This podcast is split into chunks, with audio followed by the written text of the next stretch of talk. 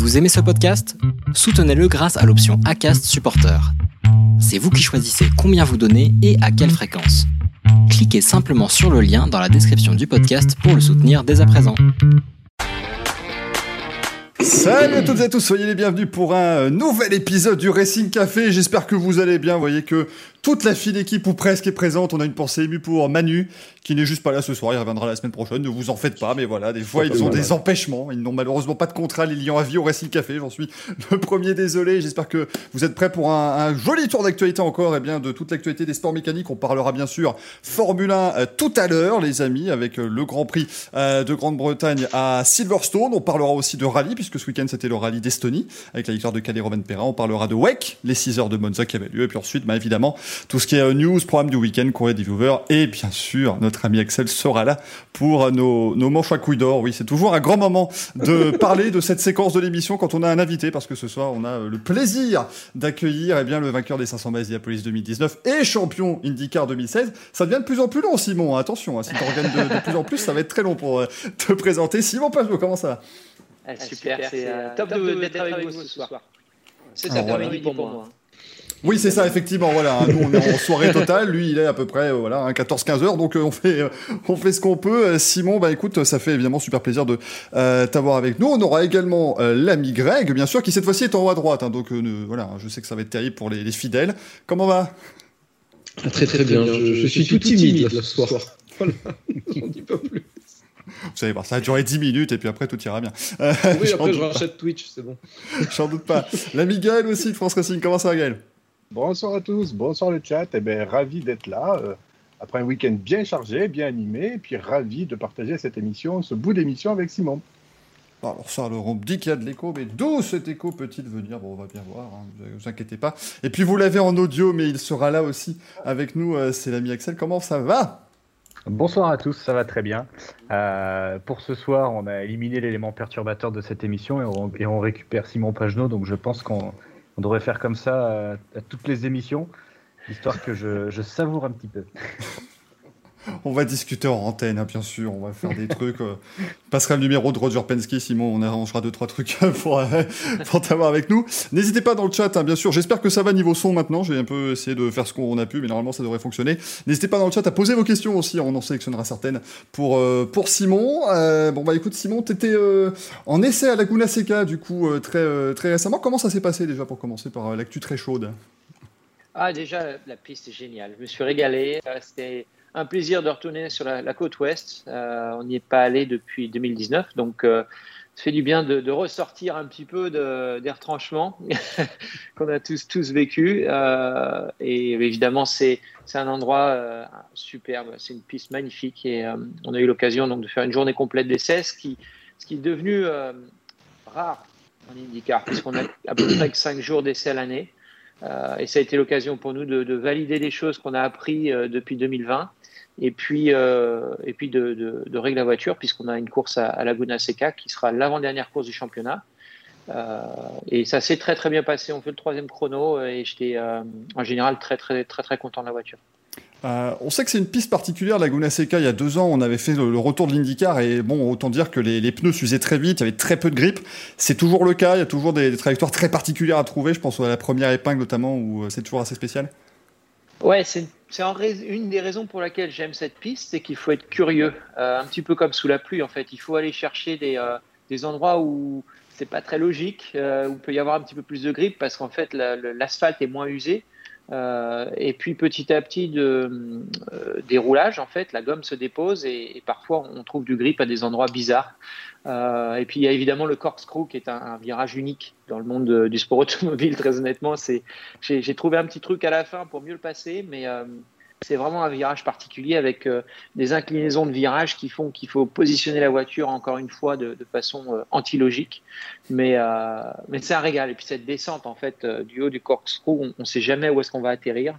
On voit pas du tout la, piste et ça passe quand même très vite. Donc voilà. Mais c'est un circuit où il y a une forte dégradation et ça permet d'avoir vraiment euh, de belles batailles en piste, puisqu'une voiture euh, qui dégrade moins ses pneus aura plus de chance sur un long relais. Et puis une voiture qui dégrade plus ses pneus, en général, est plus rapide en début de relais, donc euh, c'est souvent une bonne voiture de qualif. Voilà, donc on a essayé de comprendre un peu tout ça. Firestone nous a amené un nouveau pneumatique qui est plus récent et qui allait presque une seconde plus vite. Donc ça dégrade toujours, mais moins. Voilà. effectivement. Et puis au Corsican, on rappelle aussi le, point de freinage, c'est-à-dire que comme tu es très très haut, tu ne vois en fait quasiment que le ciel au moment où il faut, il faut choisir de. Ah ouais. Pour le Corsican, on voit.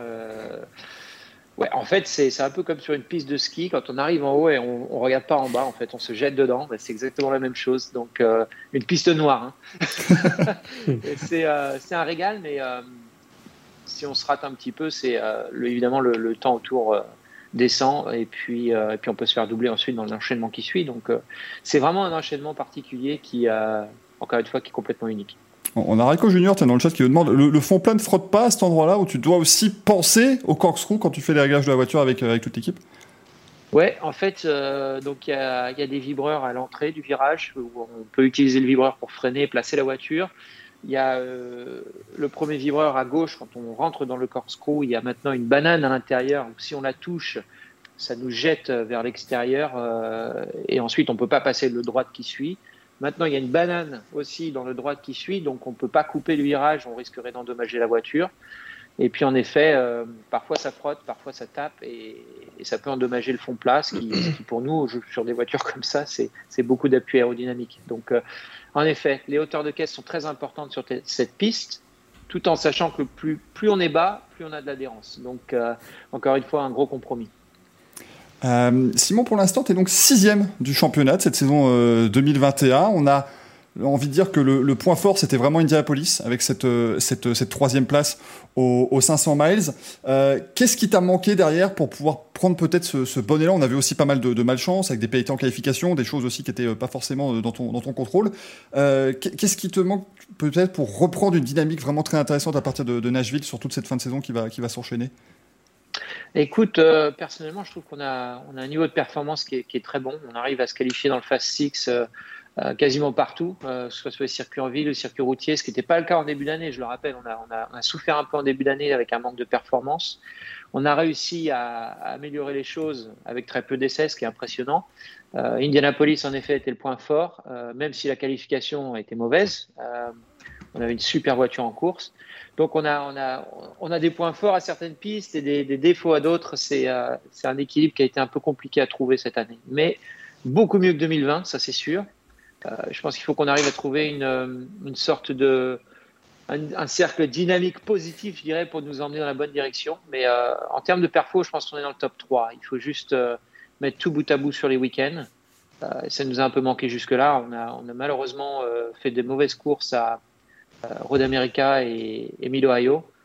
On a ciblé le problème et on a, je pense, progressé. On l'a vu à, Laguna Seca. Donc, euh, voilà, malheureusement, euh, tout ne s'est pas déroulé parfaitement depuis le début de la, saison, mais on a trouvé de la performance et ça reste quand même très important en sport auto. Tu, disais que c'était mieux que 2020. et j'ai cette impression effectivement que quand on a toujours un gros changement au niveau de la monoplace, donc là l'aéroscreen qui est arrivé l'an dernier, qui a changé toutes les dynamiques, euh, tout, le rapport de masse, il y a toujours un, besoin peut-être de, vraiment bien comprendre les choses avec Ben Bretzman, ton ingénieur, avec toute l'équipe, et peut-être une, première année vraiment de compréhension, et la deuxième année on, enquille vraiment très fort, c'était arrivé notamment 2018-2019, euh, ou 2019 tu joues le titre, après une année 2018 un peu plus euh, calme entre guillemets, euh, c'est un peu ton, ton ressenti? Oui, en fait c'est pour l'expliquer clairement, c'est des changements qui sont jamais allés dans la direction euh, euh, qui convient à mon pilotage. En fait, la seule année où les changements aérodynamiques m'ont convenu, c'était 2016, puisqu'on est passé d'un kit aérodynamique avec un train arrière euh, très furtif, et 2016 où tout s'est calmé parce qu'on avait, des, appendices aérodynamiques qui marchaient vraiment très bien chez Chevrolet. 2018, on a le changement de voiture, dans un style de pilotage qui est opposé à ce que j'aime. Euh, donc il a fallu euh, beaucoup que je m'adapte au niveau du pilotage et qu'on adapte le réglage de la voiture pour moi. Euh, et ça a payé en 2019. 2020, c'est encore une fois aller dans la direction opposée à ce que, ce que j'apprécie. Donc mes réglages de 2019 ne marchaient plus. je me suis réadapté et on a réadapté le setup et ça remarche cette année. C'est clair qu'il y, y a, un moment d'adaptation, ça c'est certain. Euh, mais c'est un concours de circonstances, je dirais, qui, euh, qui est assez euh, bizarre. mais il faut savoir l'accepter et faire avec. Greg, si tu as une, question peut-être? Oui, j'ai une question de, de Jiffy, avec qui tu as déjà roulé euh, sur iRacing, entre autres, m'a-t-il dit. Euh, il me dit quelle modification peut-on apporter à la discipline pour améliorer l'IndyCar? Parce que là, rien que la question de, la, notion de nouveaux pneus Firestone qui a amené une seconde de performance en plus, quand on voit la F1 qui amène des pneus en 18 pouces pour répondre un peu plus, on va à la réalité du marché, des jantes en 13, ça fait longtemps qu'il n'y en a plus sur les voitures. Euh, Est-ce qu'il y a quelque chose comme ça qui peut amener, on va dire, plus de performance, plus d'excitation à la discipline? Euh, je répondrais que je pense que la discipline est à son apogée, très honnêtement. Euh, je pense qu'on a, on a un produit qui est. On le voit avec euh, notamment Romain Grosjean qui sort de la voiture toujours avec le sourire. On le voit avec Marcus Ericsson qui, qui se régale, qui vient de la F1. Et j'ai j'ai vu des gens qui disent que ce sont les, les, les pilotes de, de F1 euh, qui ont été repoussés qui viennent en, en IndyCar. Mais moi, je dirais plutôt que c'est des, des pilotes qui n'ont pas trouvé leur place. Qui ne se régalaient pas, qui maintenant euh, retrouvent une seconde vie, je dirais, en IndyCar parce qu'ils se font plaisir, parce que la discipline leur plaît et parce que les voitures sont quasiment toutes, les voitures sont quasiment toutes les mêmes. Donc on a une compétition incroyable entre les équipes, les teams euh, et les pilotes. Euh, et c'est ça qui devient très intéressant. Pour moi, aujourd'hui, je trouve que les, les courses sont incroyables. Enfin, je vois pas comment on pourrait faire beaucoup mieux. Il y a des dépassements, il y a des incidents, il y a des batailles, on peut se toucher euh, sans que les voitures, euh, euh, sans qu'on perde une roue ou quelque chose comme ça. Donc, euh, je trouve que toute la discipline est belle. Je trouve qu'on a des circuits sympas. Euh, mais je suis à l'intérieur et moi, je l'apprécie énormément. Donc, euh, peut-être que la question n'est pas pour moi. On peut C'est vrai que quelque part, on a vu Hamilton, Hamilton qui avait fait la remarque euh, comme quoi, oui, c'était super simple, etc. Je sais plus lequel de tes collègues avait dit euh, Viens un peu rouler avec nous, on a tous la même voiture, tu verras si tu feras autant le malin que dans ta Mercedes ou quelque chose comme ça. Bah, très honnêtement, je pense qu'il est. euh, on sait tous qu'il est exceptionnel, Hamilton. Oui. Mais euh, ce serait sympa de voir euh, 23 Mercedes autour de lui, c'est sûr. Ça rendrait les choses un petit peu plus épicées, on dirait. C'est vrai. Ça, voilà. On va noter ça dans les changements pour la F1. Euh, Peut-être, mais, dans les comparaisons, parce que Greg, c'est intéressant quand tu parles des pneus notamment. Euh, mais Simon, c'est vrai qu'en IndyCar, on a quasiment un pneu par circuit. C'est-à-dire que Firestone travaille énormément sur les circuits routiers urbains. Sur les ovales, c'est encore très différent, bien sûr. Mais on, travaille énormément pour avoir justement ce, mélange de dégradation en- sur les pneus euh, tendres et de, et de durée de vie sur les, sur les durs. Est-ce que tu penses que c'est un point positif comparé par exemple à la F1 qui a cinq types de pneus et qui doivent fonctionner sur le, le circuit de Sochi qui ne dégrade absolument pas ou euh, sur des pistes qui dégradent beaucoup plus, par exemple je pense que d'un point de vue euh, spectateur, c'est plus facile de comprendre les pneus et les stratégies euh, de l'IndyCar. Très honnêtement, moi j'y suis perdu. Je sais plus si le pneu violet de Pirelli c'est le, le plus soft, le super tendre, le hyper tendre, le méga tendre, j'en sais rien. Euh, mais on sait qu'en IndyCar, le pneu rouge il est plus tendre que le pneu, le pneu dur qui est noir. Voilà, point final. Alors après, Firestone, en fait, en fonction des demandes du circuit, développe un pneu enfin deux pneus, le pneu rouge et le, pneu tendre et le pneu dur, euh, pour, que les voitures performent à, leur maximum. Alors évidemment, si on avait euh, un autre manufacturier de pneus qui venait faire la compétition contre Firestone, on verrait les performances au chrono par tour euh, descendre très rapidement.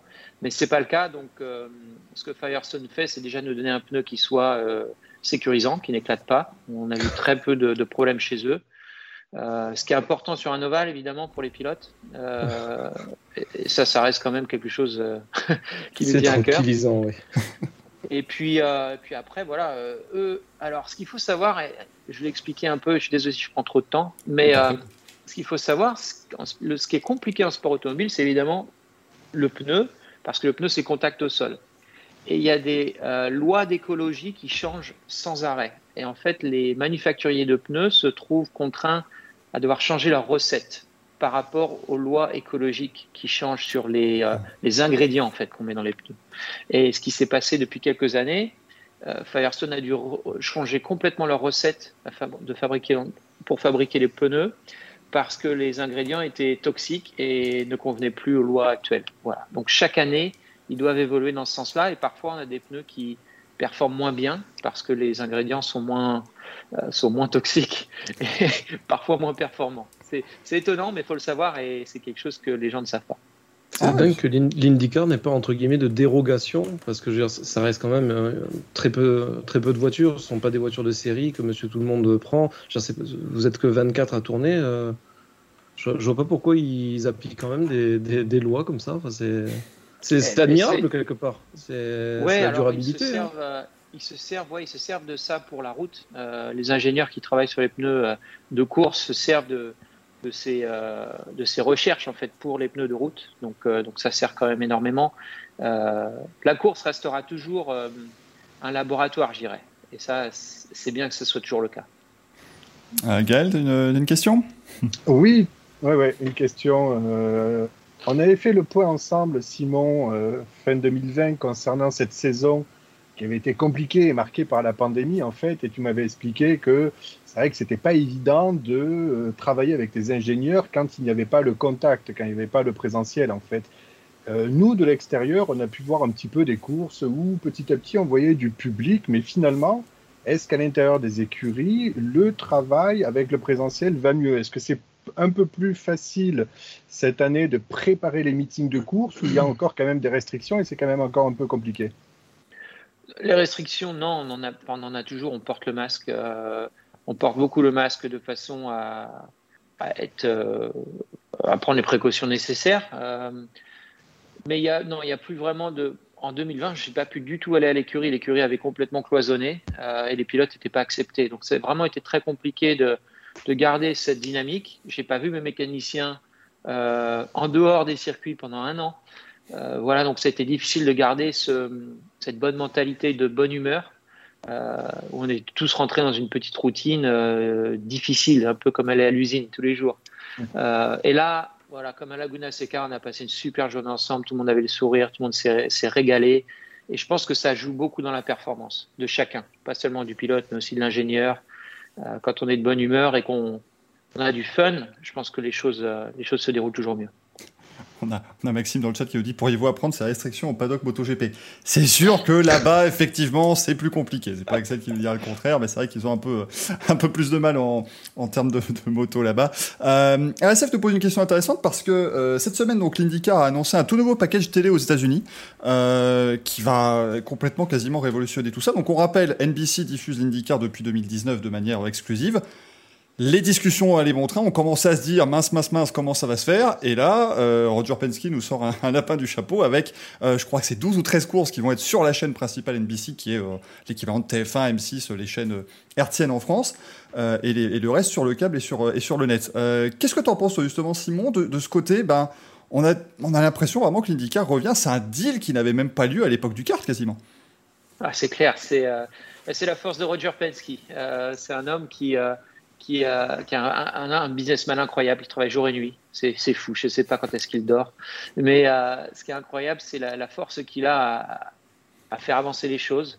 Euh, et, là, on est, euh, on a, je dirais, je me rappelle très bien en 2012, quand on se bataillait pour avoir des droits télé comme cela, euh, c'était impossible même d'y penser. Et maintenant, ça se réalise et, on voit l'audience qui monte, qui monte, qui monte.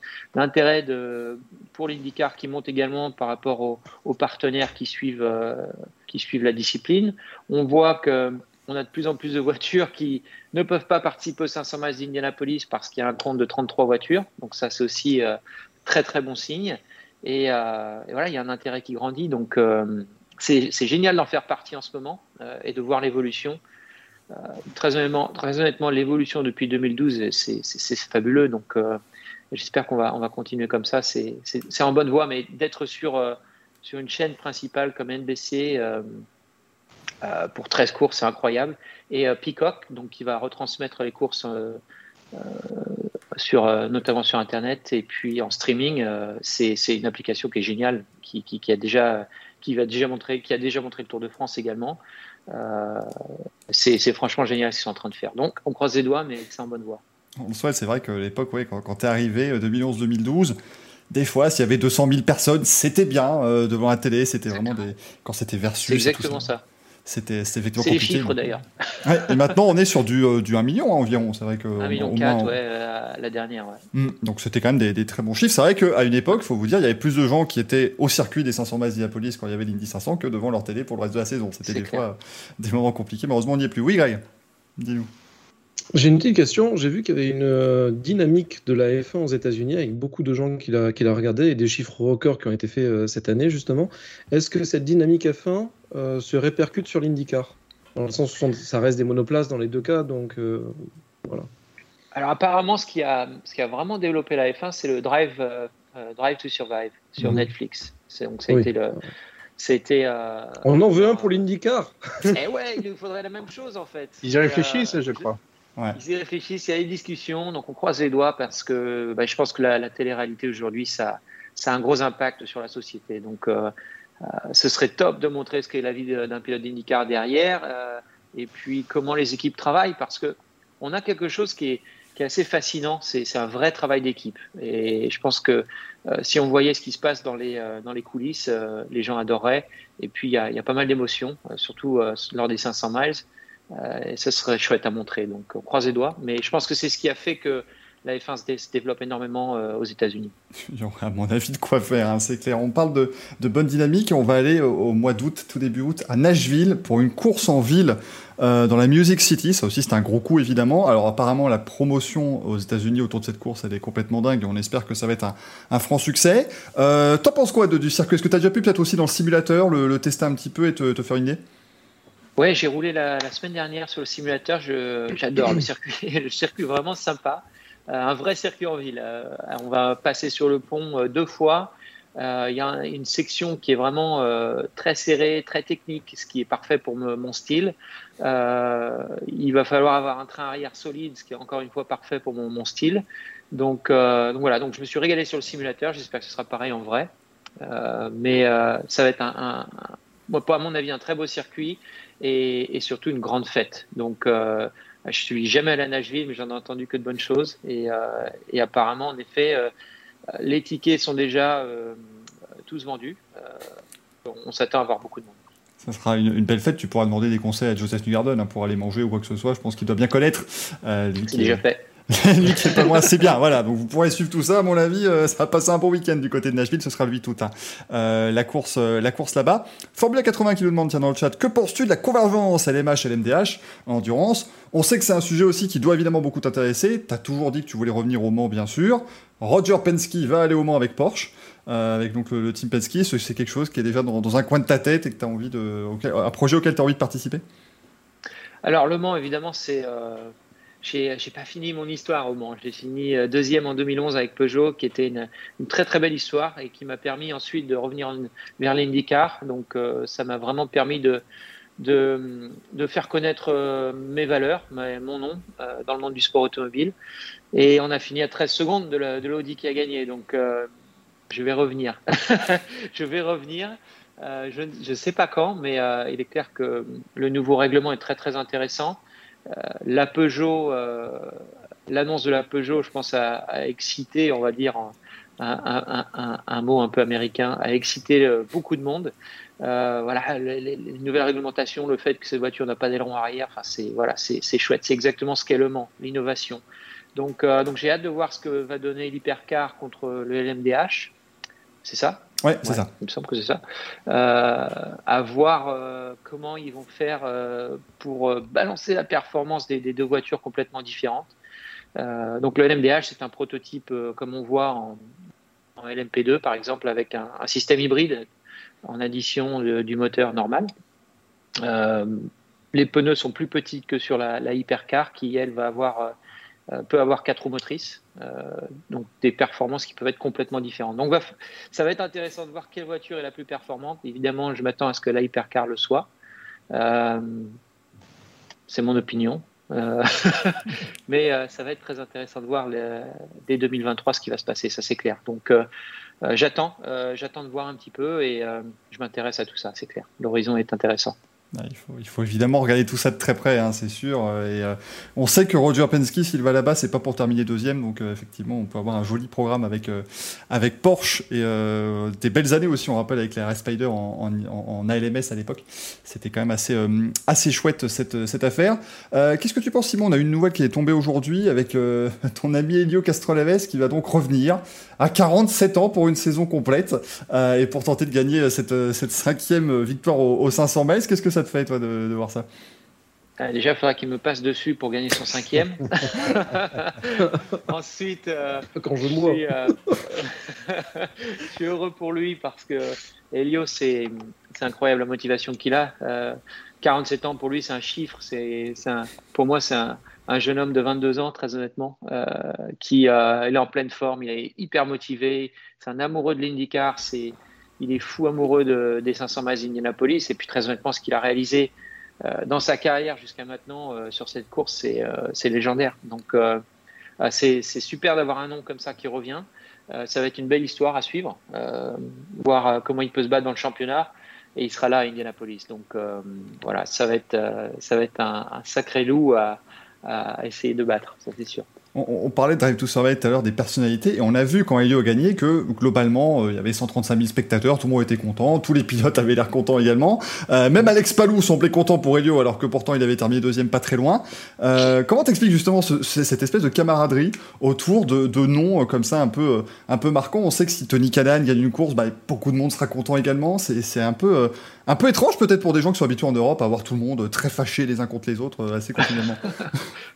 Bah, D'un point de vue des spectateurs, je pense que ce qui se passe, c'est euh, les, les gens euh, suivent un pilote et le suivent durant toute sa carrière. Et pour Elio, ça a été euh, 23 ans de carrière en IndyCar. Donc, euh, Canaan, c'est pareil, 20 et quelques années de carrière en IndyCar. Donc, c'est des noms qui sont devenus, euh, comme on le dit, des noms de foyer.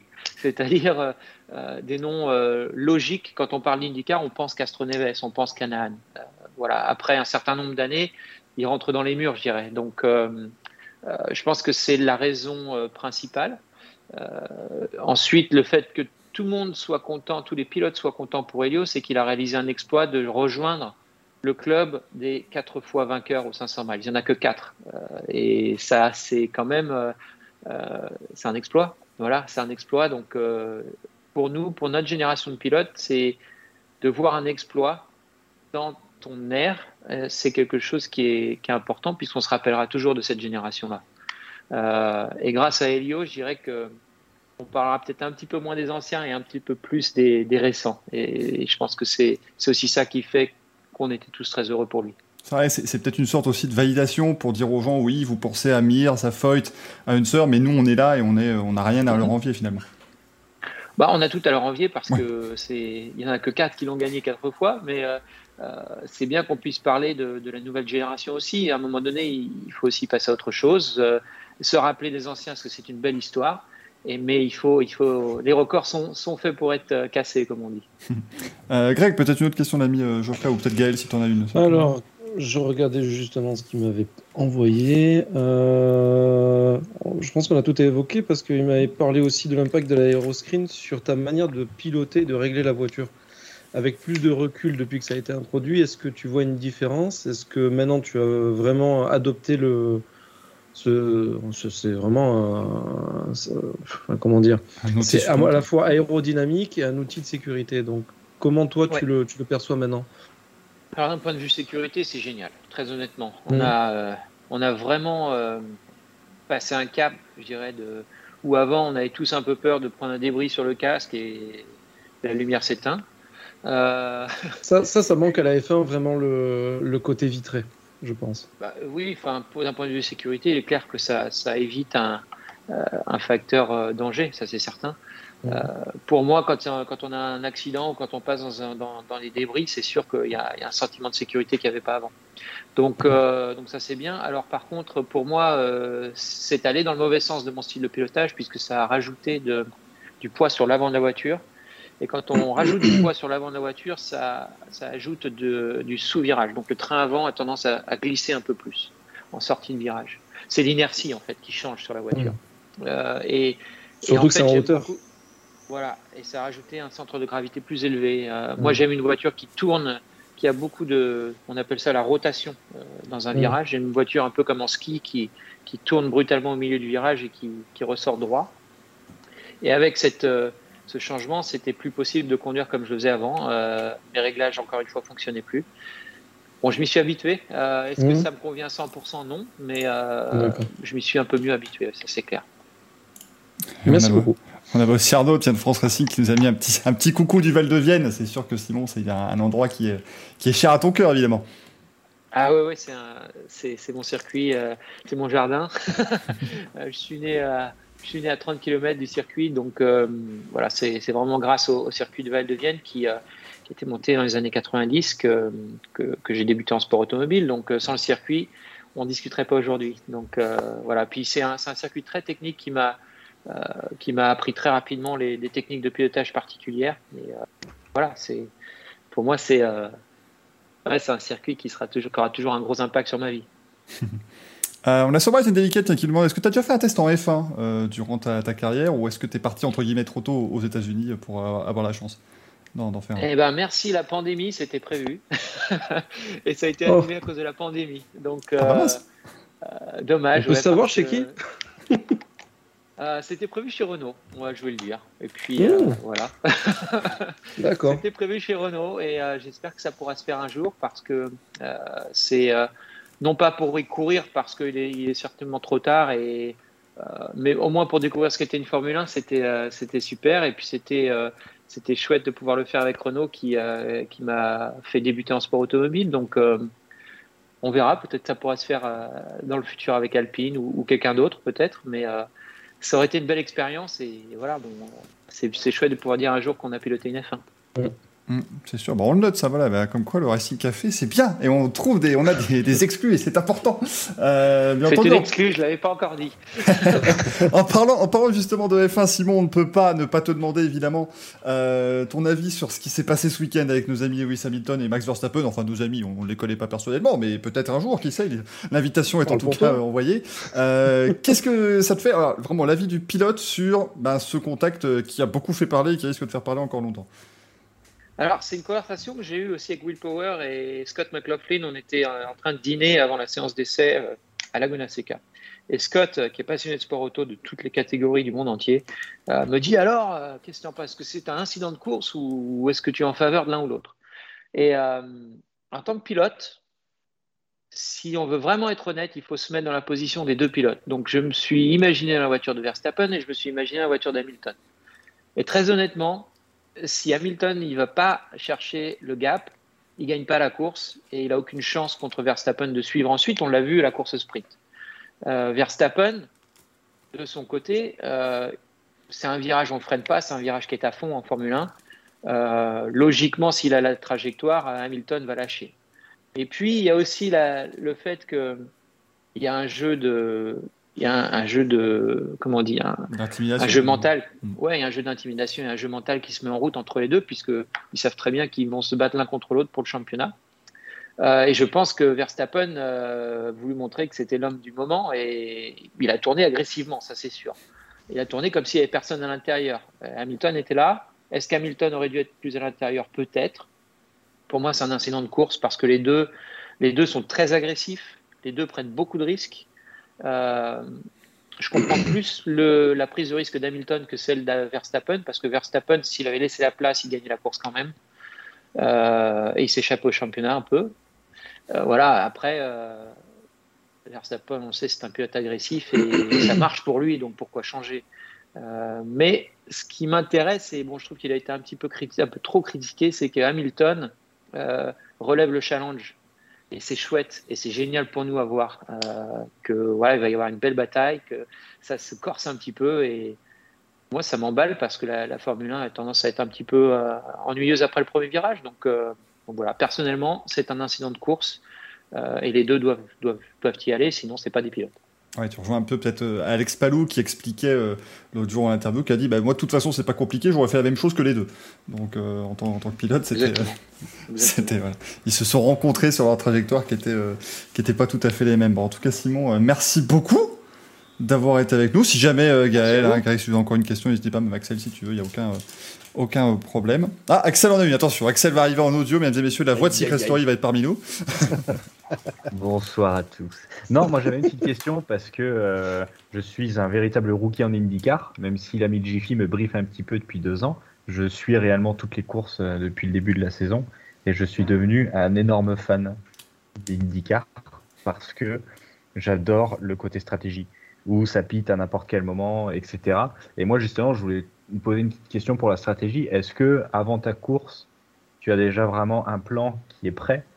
Ou est-ce que au bout du premier tour, ça change? Euh, Parce que des fois, c'est vrai qu'on voit des pilotes qui vont piter à 30 tours de l'arrivée, alors qu'ils savent que niveau essence, ils en ont pour 25 ou 26 tours et ils vont essayer de faire du lift post à fond, mais ils savent que ça va passer, du coup, ils pitent deux tours à la fin. Est-ce que par exemple, ce, ce fait de course, on va dire, c'est prévu à l'avance ou est-ce que c'est juste un on tente? Alors, c'est une super bonne question. Euh, en effet, la stratégie est hyper importante en IndyCar parce que si on ne peut pas se dépasser, euh, en fait, le gros avantage de l'IndyCar, et ce qu'on ne devrait pas changer notamment, c'est le fait qu'on n'ait pas de couverture chauffante. Donc quand on sort des, stands, on a des pneus froids. Euh, et il est très difficile de mettre les pneus en température. Donc quand on sort des stands en pneus tendres, les pneus rouges, on a un gros avantage sur les pneus durs. Donc sur une sortie de stand équivalente, on peut trouver euh, deux secondes au tour, par exemple. Donc cette séquence de pit stop, et j'en parle souvent d'ailleurs, la séquence de pit stop, c'est là où on peut faire, euh, on peut gagner beaucoup de temps. Et la personne la meilleure à la séquence de pit stop avec son équipe, c'est Dixon. En général, ils arrivent toujours à, gagner beaucoup de positions pendant les arrêts stand grâce à ce, genre de scénario euh, qu'ils imaginent avant. Nous, personnellement, on a, on a plusieurs scénarios. Euh, qu'on imagine. On sait euh, le nombre d'arrêts qu'on peut faire ou pas. Euh, parfois, il y a des courses où on peut faire trois arrêts, deux courses où on ne doit faire que deux arrêts. on a évidemment des, outils de simulation qui nous disent ce qui est le plus avantageux sans drapeau jaune, avec drapeau jaune. Et puis, on connaît aussi les statistiques des drapeaux jaunes. quand à Mid-Ohio, est-ce qu'il y a, quand il y a un drapeau jaune, à quel tour, statistiquement parlant, il sort le plus souvent euh, et on peut anticiper des stratégies ou des changements de stratégie. Donc, ce qu'on peut faire, c'est avoir un plan A, de dire on va s'arrêter au 20e tour. Euh, et c'est à peu près ce que tout le monde va faire. Donc, euh, si on est deuxième et que le premier est devant nous, mais que de s'arrêter avant le, de faire l'undercut est meilleur, on s'arrêtera au 20e tour et lui va sûrement s'arrêter au 21e. Mais il est possible que le premier change de stratégie pour nous couvrir. Et puis voilà, c'est sans arrêt, c'est sans arrêt en évolution en fonction de qui est devant, qui est derrière, et en effet de la position qu'on a après le premier tour. Et, d'ailleurs, pour aller plus loin, Simon, on voit par exemple avec, avec Joseph Newgarden qui vraiment est très rapide en ce moment, qui a enfin gagné sa première course de l'année et aussi pour l'équipe, c'était quand même assez rare de voir Penske aller aussi longtemps, mais je repense par exemple à sa course de Détroit, euh, où globalement il est le plus rapide en qualif, il part devant, mais il se retrouve sur une mauvaise stratégie vis-à-vis des pneus tendres, des pneus durs, et il devait remettre les, pneus tendres à la fin. Est-ce que c'est pas compliqué justement de te dire quand tu pars devant, quand tu es en tête et quand tu es en pole position, que de toute façon on est obligé de tenter une stratégie, mais qu'elle pourrait totalement euh, loupée euh, vis-à-vis des faits de course? Par exemple, New Garden, c'est plusieurs drapeaux jaunes qui sont succédés à la fin, qui l'ont pas aidé. Ça doit, ça doit quand même être difficile mentalement aussi de dire on a beau faire tout ce qu'il faut, ça peut être un peu, euh, un peu au pif parfois. Ouais, alors alors en fait, la stratégie de course démarre dès la qualif, parce que ce qu'il faut savoir en, en c'est que l'on doit absolument utiliser les pneus tendres et les pneus durs, au moins une fois pendant la course, l'un ou l'autre. Euh, donc à Détroit, on était limité en pneus et on devait, euh, euh, on devait en fait utiliser un train de pneus. Si on se qualifiait dans le Fast 6, on devait utiliser un train de pneus qui avait été utilisé en qualif. Mais le septième, lui non en fait, puisqu'il ne passait pas dans le, dernier euh, segment de qualif, donc il économisait un train de pneus.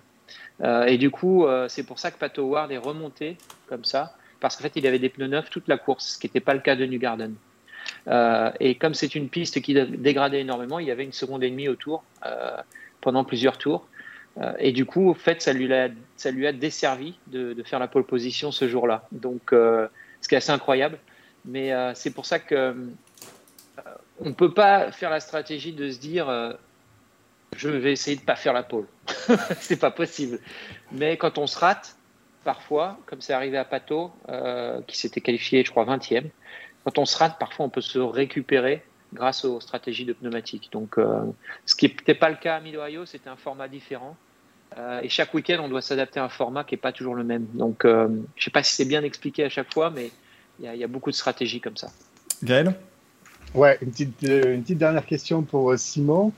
Euh, je m'adresse au Simon Pagenaud de 2024 qui vient de faire le back-to-back en Indy 500. Donc très beau palmarès, félicitations. Ça fait 4, 3 ou 4 alors du coup? Ben, 2022-2023. Donc je m'adresse au Simon Pagenaud de début 2024. Il y a le programme Endurance qui est là et il faut faire un full-time en fait. Est-ce que Simon fait, par exemple, juste un programme allégé ovale sur l'IndyCar pour garder quand même l'Indy 500 dans le target et avec un, programme, est-ce qu'il y a une moitié programme IndyCar et un, un programme entier en endurance? Comment ça peut se passer? C'est une bonne question. Euh, c'est un scénario, c'est un scénario auquel je n'ai pas pensé. Euh, oh, déjà, on est sur trois couronnes à Indy 500. Déjà. c'est bien. J'ai gagné trois fois à Indianapolis 500. Donc déjà, je signe ça. Euh, le reste, le reste, honnêtement, c'est difficile à, à se l'imaginer parce que le sport automobile, ça change tous les jours. Euh, il y, a, sans arrêt des choses qui, évoluent. C'est un, un, métier d'adaptation, comme on en parlait tout à l'heure. Euh, et s'imaginer euh, dans trois ans ce qui peut se passer, c'est quasiment, quasiment impossible. Oui, mais moi j'ai une DeLorean, c'est différent. Avec la DeLorean, si on appuie sur le bon bouton, c'est bon. on se retrouve en 2024 dans, dans une bonne situation. mais comme je l'ai dit tout à l'heure, j'aimerais revenir au Mans un jour et j'aimerais revenir dans de bonnes conditions. Euh, lesquels aujourd'hui, j'en sais rien, très honnêtement. Euh, l'amour de l'IndyCar pour moi est très très grand, très très haut, très très fort. Euh, et il est clair que, je crois que vous l'avez compris, les 500 miles pour moi c'est le top du top. Donc voilà, mon objectif c'est de continuer de gagner aux 500 miles et peut-être un jour en effet essayer de revenir au Mans pour gagner. Je vais, noter quand même. Ce que je peux dire. Faut toujours noter les paris de Gaël hein, parce que du coup donc ça fait 2022, 2023. Donc voilà, 2024 aussi, tant qu'à faire, je le mets aussi, j'en ai un peu plus, je vous le mets quand même. il faut surtout se dépêcher parce qu'en 2025, il y a Alexandro Agag qui arrive en IndyCar. Vous allez voir, il va tout électrifier, ça va, ça va chier des Ça va être autre chose, L'Indy 500, ça va, ça va être terrible. Euh, mais donc, je note Elio Castroneves qui aura 50 ans, qui courra toujours comme un jeune homme et qui euh, tentera toujours dans cette À 55 même, 55 ans, ça fera quoi? Ça fera 2030 quelque chose, 2030. Euh... Ouais, ouais, 2032 il sera encore en IndyCar. Peut-être qu'il aura gagné les 500 miles huit fois. Qu'est-ce qu'il fait après? Est-ce qu'il va au Mans? Je, ah, je, ne sais pas, je me demande en fait. J'ai l'impression qu'on va l'avoir jusqu'à 75 ans où il sera toujours aussi euh, énergique que d'habitude, donc de toute façon il pourrait, euh, il pourrait faire ce qu'il veut. Euh, tiens d'ailleurs, il a participé au, SRX euh, récemment, euh, au Superstar Racing Experience. On en a un peu parlé dans Racing Café parce que je voulais mettre en avant. Qu'est-ce que vous en avez pensé justement bah, J'aimerais savoir. Justement, moi je trouve ça exceptionnel comme idée. donc c'est-à-dire pour ceux qui ne connaissent pas, c'est un championnat qui a été mis sur place notamment par Tony Stewart pour ramener bah, pas mal justement entre guillemets de l'ancienne gloire. On a Paul Tracy, on a Tony Stewart, on a Yo Castroles, Tony Callan qui sont aussi là. C'est un peu le retour de l'IROC qui était à l'époque avec les, meilleurs pilotes du continent nord-américain. Puis on a Ellie Digan, on a des jeunes pilotes, Ernie Francis Jr. aussi, qui aimerait d'ailleurs être en, IndyCar. Euh, et on fait des, soirées vraiment faites pour la télé.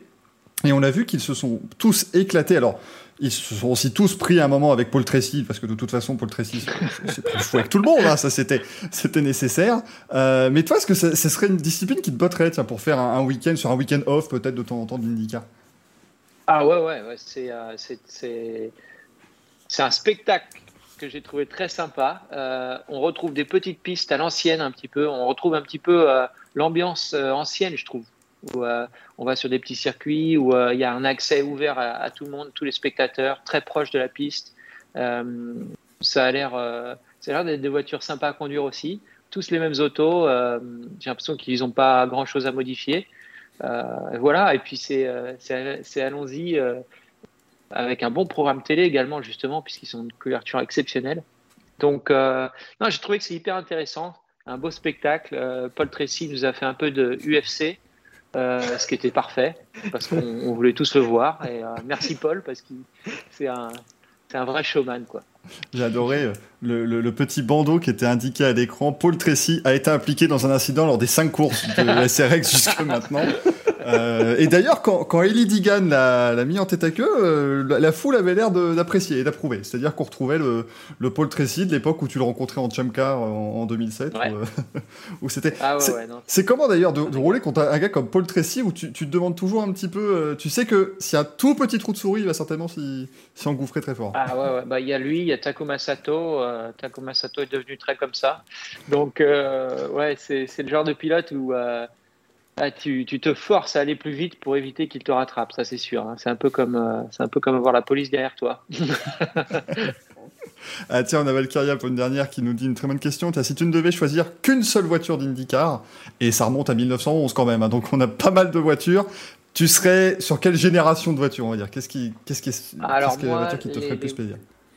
les voitures qui m'ont vraiment branché, c'était les années 2000, 2002, euh, Kart, la Reynard, euh, notamment la Reynard Penske, qui était euh, une voiture euh, magnifique, magnifique avec euh, plus de 1000 chevaux. Euh, et puis, ben, là, c'est en 2002, je crois que Gilles de Ferrand, ou 2003, qui fait le record de vitesse à 241 miles par heure. Ouais, c'était en 2000 à, à Fontana. Ouais, c'était. Ouais, voilà, c'est ces voitures-là. Pour moi, c'était euh, c'est- c'était 2000 parce que 2003, c'était euh, c'était la génération IRL qui n'était pas une Mhm. très belle voiture. Euh, donc ouais, ces années-là, carte, euh, 1000 chevaux, euh, pas de direction assistée, des monstres.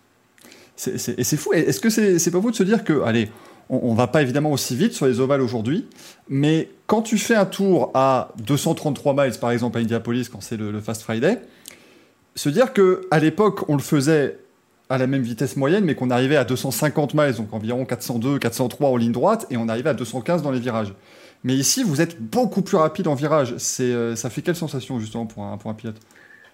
Ouais, c'est euh, bah, c'est aujourd'hui on est euh, on est on est sur le fil du rasoir tout le temps en fait parce que le seul moyen de, de faire la pole à Indy ou d'être très rapide à Indy, c'est il faut absolument rester à fond euh, jusqu'à ce que il faut régler la voiture jusqu'à ce qu'elle puisse décrocher en fait. Donc c'est c'est quand même particulier de se lancer en piste et de se dire c'est possible qu'elle décroche euh, à ces vitesses-là, alors qu'avant il fallait lever le pied, on pouvait balancer la voiture pour la faire tourner. Euh, là, on est vraiment dépendant de l'aérodynamique, euh, de l'aérodynamisme et du vent également. Moi, par exemple, en qualif, je fais des ajustements à chaque virage pour pour contrer le vent.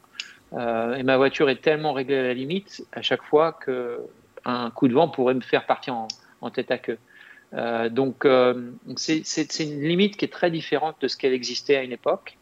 Euh, et on n'a pas, on n'a pas vraiment pendant la qualif, on n'a pas vraiment le contrôle de l'accélérateur. On doit rester à fond pour faire la pole et mais on règle les ailerons jusqu'à ce que ça puisse décrocher. Voilà, c'est un, un petit peu comme se jeter d'un d'un viaduc avec un élastique euh, et on n'est pas sûr que l'élastique tienne quoi.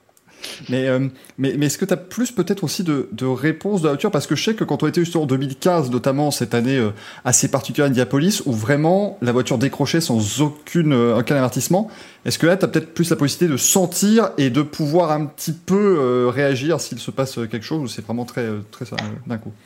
Ah, ça a bien évolué depuis justement 2018 avec la nouvelle voiture, le nouveau AeroKit. Euh, mais lorsqu'on était en, en bataille, je dirais, euh, des AeroKits Honda contre Chevrolet, on était arrivé à un, système qui, était à la limite du raisonnable parce que c'était euh, euh, l'aérodynamique, l'appui aérodynamique contre la levée en fait. La levée, c'est quand l'avion décolle.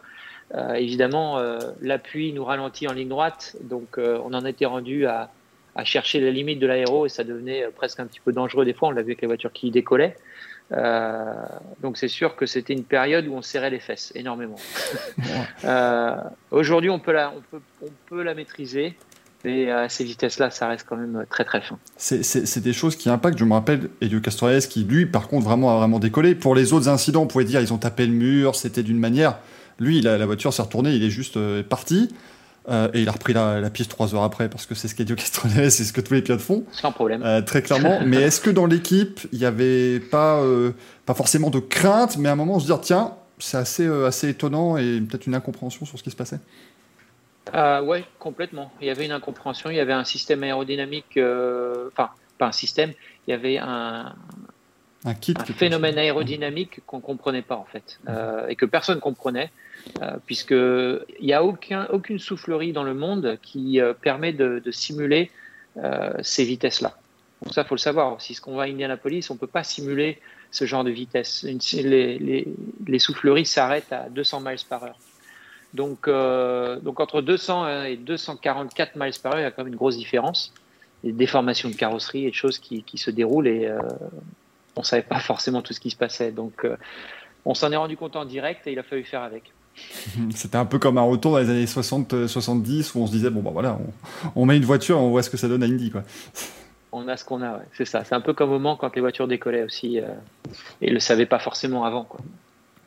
Euh, Wolf, tiens, pour terminer, qui vous dit Est-ce que les équipes commencent déjà à travailler un petit peu avec les V6 hybrides qui vont être prévus euh, pour 2023 Donc, on va être sur la, plus ou moins la même base, mais on va rajouter donc un, un système électrique aux voitures. Est-ce que tu sais s'il y a déjà des, des, des, des intérêts sur ce, ce nouveau système?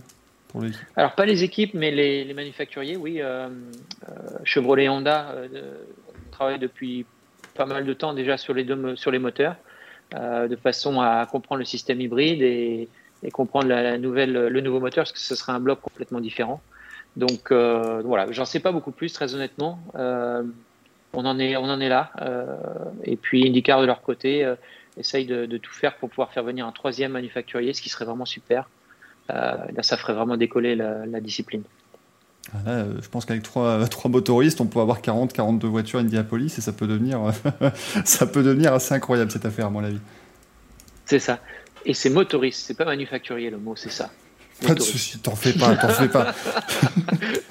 c'est vrai qu'en anglais, je crois que c'est manufactureuse, donc effectivement, ouais, c'est Manufacture. petite, euh, déformation. Déformé complet. Parce que ça fait maintenant, ça fait, ça fait 17 ans hein, que tu as pris le, le parti de, de ouais. partir justement là-bas aux États-Unis avec cette saison d'Atlantique. Ouais, ouais, ouais. c'était une, une, décision à l'époque un peu, un peu osée, hein, très honnêtement. Euh, je n'étais jamais allé aux États-Unis de ma, de ma, vie. Je parlais à peine, enfin, je parlais anglais, mais pas couramment. Et puis, euh, puis maintenant, je suis marié à une américaine de Californie euh, et, et, on, est, on est bien installé ici. Donc, ouais, c'est une vie qui a beaucoup évolué. j'ai eu la chance de pouvoir faire ce que, ce que j'aime, ce que ma passion. Et bon, il a fallu beaucoup travailler, il a fallu faire beaucoup de sacrifices parce que euh, je vois pas ma famille tous les jours, je vois pas mes meilleurs amis tous les jours, et ça c'est parfois difficile, mais euh, ça fait partie des choix qu'on fait dans la vie. Hein. C'est euh, c'est pour ça que quand on a une passion, on, on, sait, on peut faire des sacrifices, c'est clair. Et je pense que finalement, le, le, les sacrifices ont, ont, valu le coup, à mon avis. Ah, c'est clair, c'est clair. C'est une vie, une vie passionnante, dure, mais pleine de, pleine de belles choses, quoi, pleine de belles aventures. Ah bah voilà, bah en tout cas Simon, ah, vas-y Greg, dis-nous. Comment va Norman? Ah Norman va bien, euh, je pense qu'il est en train il de est pas là. dehors. il, il, est en train de bronzer dehors. C'est Quelle vie de chien. C'est sa passion à lui, c'est sa passion. On rappelle à Norman le, le, chien, le seul chien quand même qui est présent sur un Baby Borg, euh, le petit trophée des, des 500 Basidiapolis, donc ça c'est quand même... C'est quand même très fort pour Norman, qui est maintenant en plus clair. un petit frère. Marley, comment, euh, comment ça se passe, Simon, ouais. la vie de jeune papa maintenant? Ah ben super, c'est euh, euh, incroyable en fait. Très honnêtement, c'est c'est on, on s'imagine comment ça va se passer quand, quand, quand on sait que sa femme est enceinte, mais très honnêtement, c'est une, une, évolution tous les jours qui est, qui est fascinante de voir le bébé grandir et ah, très honnêtement, c'est euh, une nouvelle vie qui démarre. Voilà, c'est euh, de la joie tous les jours, de, de le voir sourire le matin. C'est euh, on oublie tout le reste, tous les petits problèmes, tout, tout ce qui peut, euh, tout ce qui peut gêner n'est plus un problème. Et voilà, c'est génial. se passe bien. Les, les, les, nuits se passent pas trop mal. On est chanceux. Ils dorment autant que moi, donc ça c'est plutôt bon signe. ça c'est très très bien. Déjà euh, synchro. Tiens, on me demande d'ailleurs, est-ce que est-ce que Hailey a appris le français, ta, ta femme Hailey, Simon? Alors, elle est capable de tenir une conversation, euh, de l'écrire, non, mais elle est capable de tenir une conversation et elle est devenue très amie avec mes, avec mes, mes meilleurs amis. Elle, elle, est parfois plus en contact avec eux que je le suis, donc c'est dire. mais euh, la France nous manque, c'est clair, on n'a pas pu rentrer depuis euh, Noël 2019. On espère qu'on pourra rentrer cette année.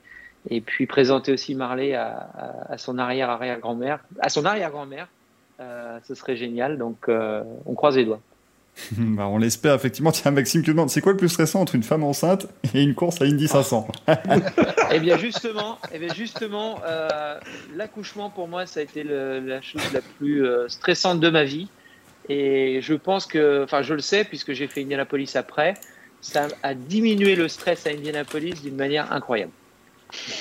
ouais, il est, il est, né au début du mois de mai, hein, effectivement, euh, Marie. Donc c'est. Ouais, il est né, il est né la nuit de la course de Texas en fait. J'ai pu rentrer juste à temps. Ah bah c'est déjà, déjà excellent justement, c'est une très bonne nouvelle. Et donc après, oui, les deux courses Indianapolis, c'était, euh, t'étais encore sur ton petit nuage. Facile, facile. C'était pas un problème, aucun stress, aucun stress. voilà, c'est pour ça qu'il a fini troisième. Il est arrivé là tranquille, c'est pas grave. On partait de loin et ça marche. Il y a des avantages à être, il y a des avantages à être papa dans la course auto, contrairement à ce qu'on peut dire. ouais, donc finalement le, le, côté on perd deux dixièmes par enfant, c'est pas. euh, non, c'est pas vrai du tout, non. au contraire, au contraire. Non, mon objectif, c'est que mon enfant soit fier de moi plus tard. Ça, c'est clair, clair que c'est quelque chose qui, euh, dès qu'il est né, euh, ça m'a donné une motivation supplémentaire pour que plus tard, il dise euh, mon père, c'était un pilote de fou et, et j'étais super fier de, de mon père pilote. Ah bah c'est vachement beau ça. Et puis qui sait, évidemment, un jour mm. peut-être qu'il sera en piste contre Elio Castroneves, qui sera là. non, non. Mauvaise idée ça. Non, non. Contre Elio, c'est possible, mais non. C'est une mauvaise idée ça. Je préférerais qu'il fasse du basket ou du foot ou du vélo.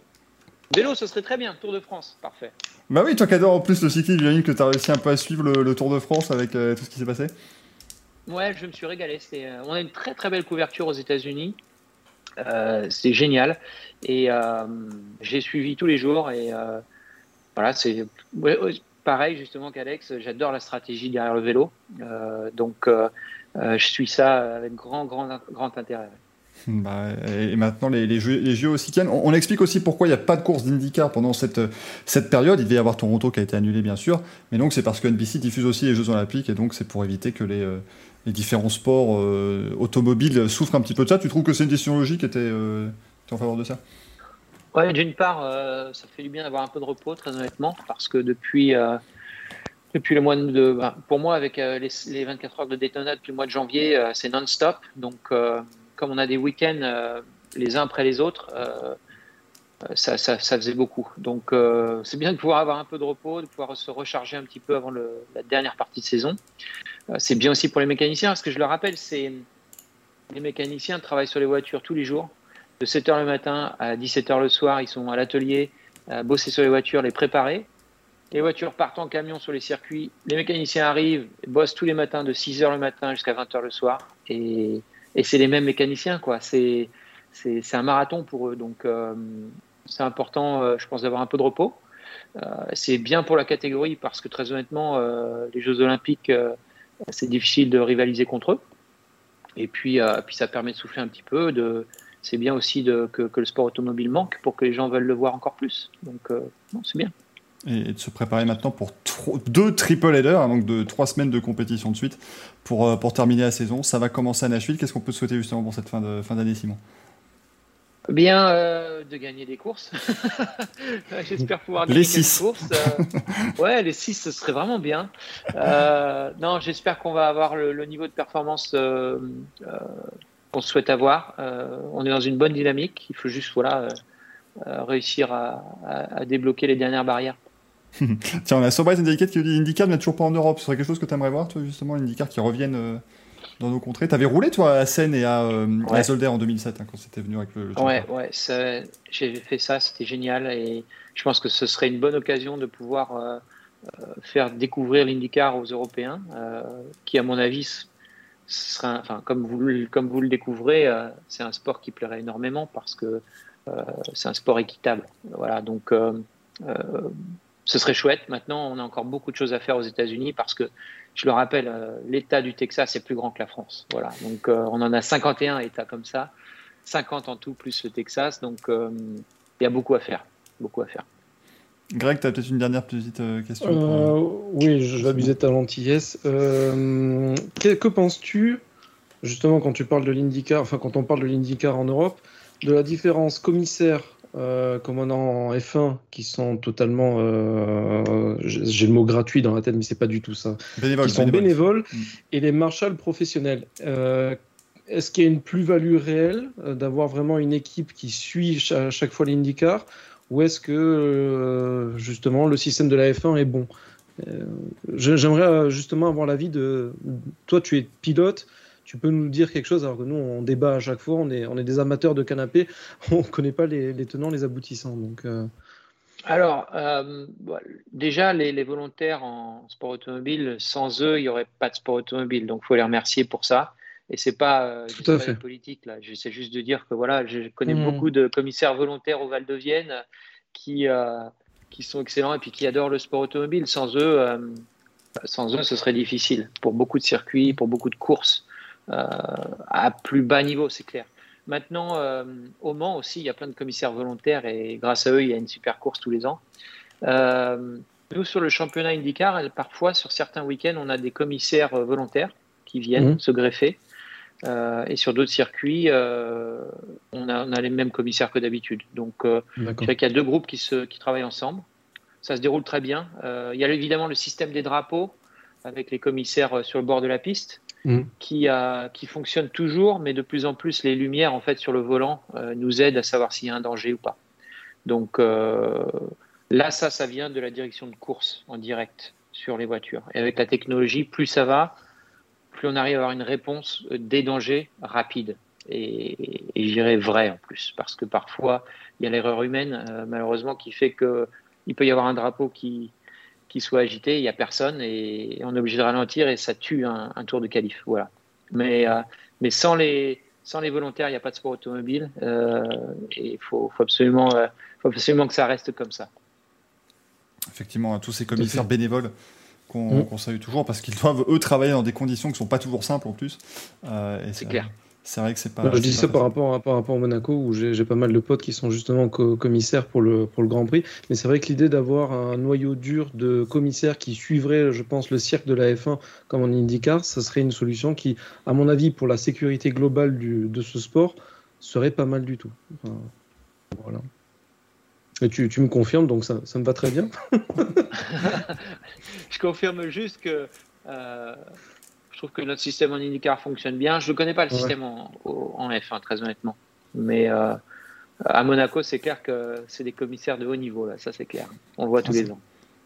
Ils, sont, ils, ont beaucoup, beaucoup de formation hein, du côté de Monaco. Et c'est vrai qu'en IndyCar, on rappelle, il y a aussi toute l'équipe des secouristes et tout le, le, safety team qui est toujours le même. Et euh, d'ailleurs, ça fait même des années, hein, Simon, quasiment depuis tes débuts, tu dois avoir les mêmes têtes qui, euh, qui reviennent. on voit les mêmes têtes on voit les mêmes têtes. À chaque fois, je leur dis j'espère pas vous revoir euh, rapidement parce que c'est pas mon signe. Mais, euh, on voit les mêmes, on les connaît. Et puis, euh, puis c'est bien parfois parce que quand on sort de la voiture énervé, quand il y a une tête qu'on connaît qui est là pour nous calmer, ça, fait du bien. Mais non, c'est ils ont une équipe en IndyCar qui fonctionne super bien et puis qui ont sauvé la vie de beaucoup de pilotes aussi. Hein. Mm. Donc le docteur Tramel qui, s'occupe de, de, de, nous depuis plus d'une trentaine d'années.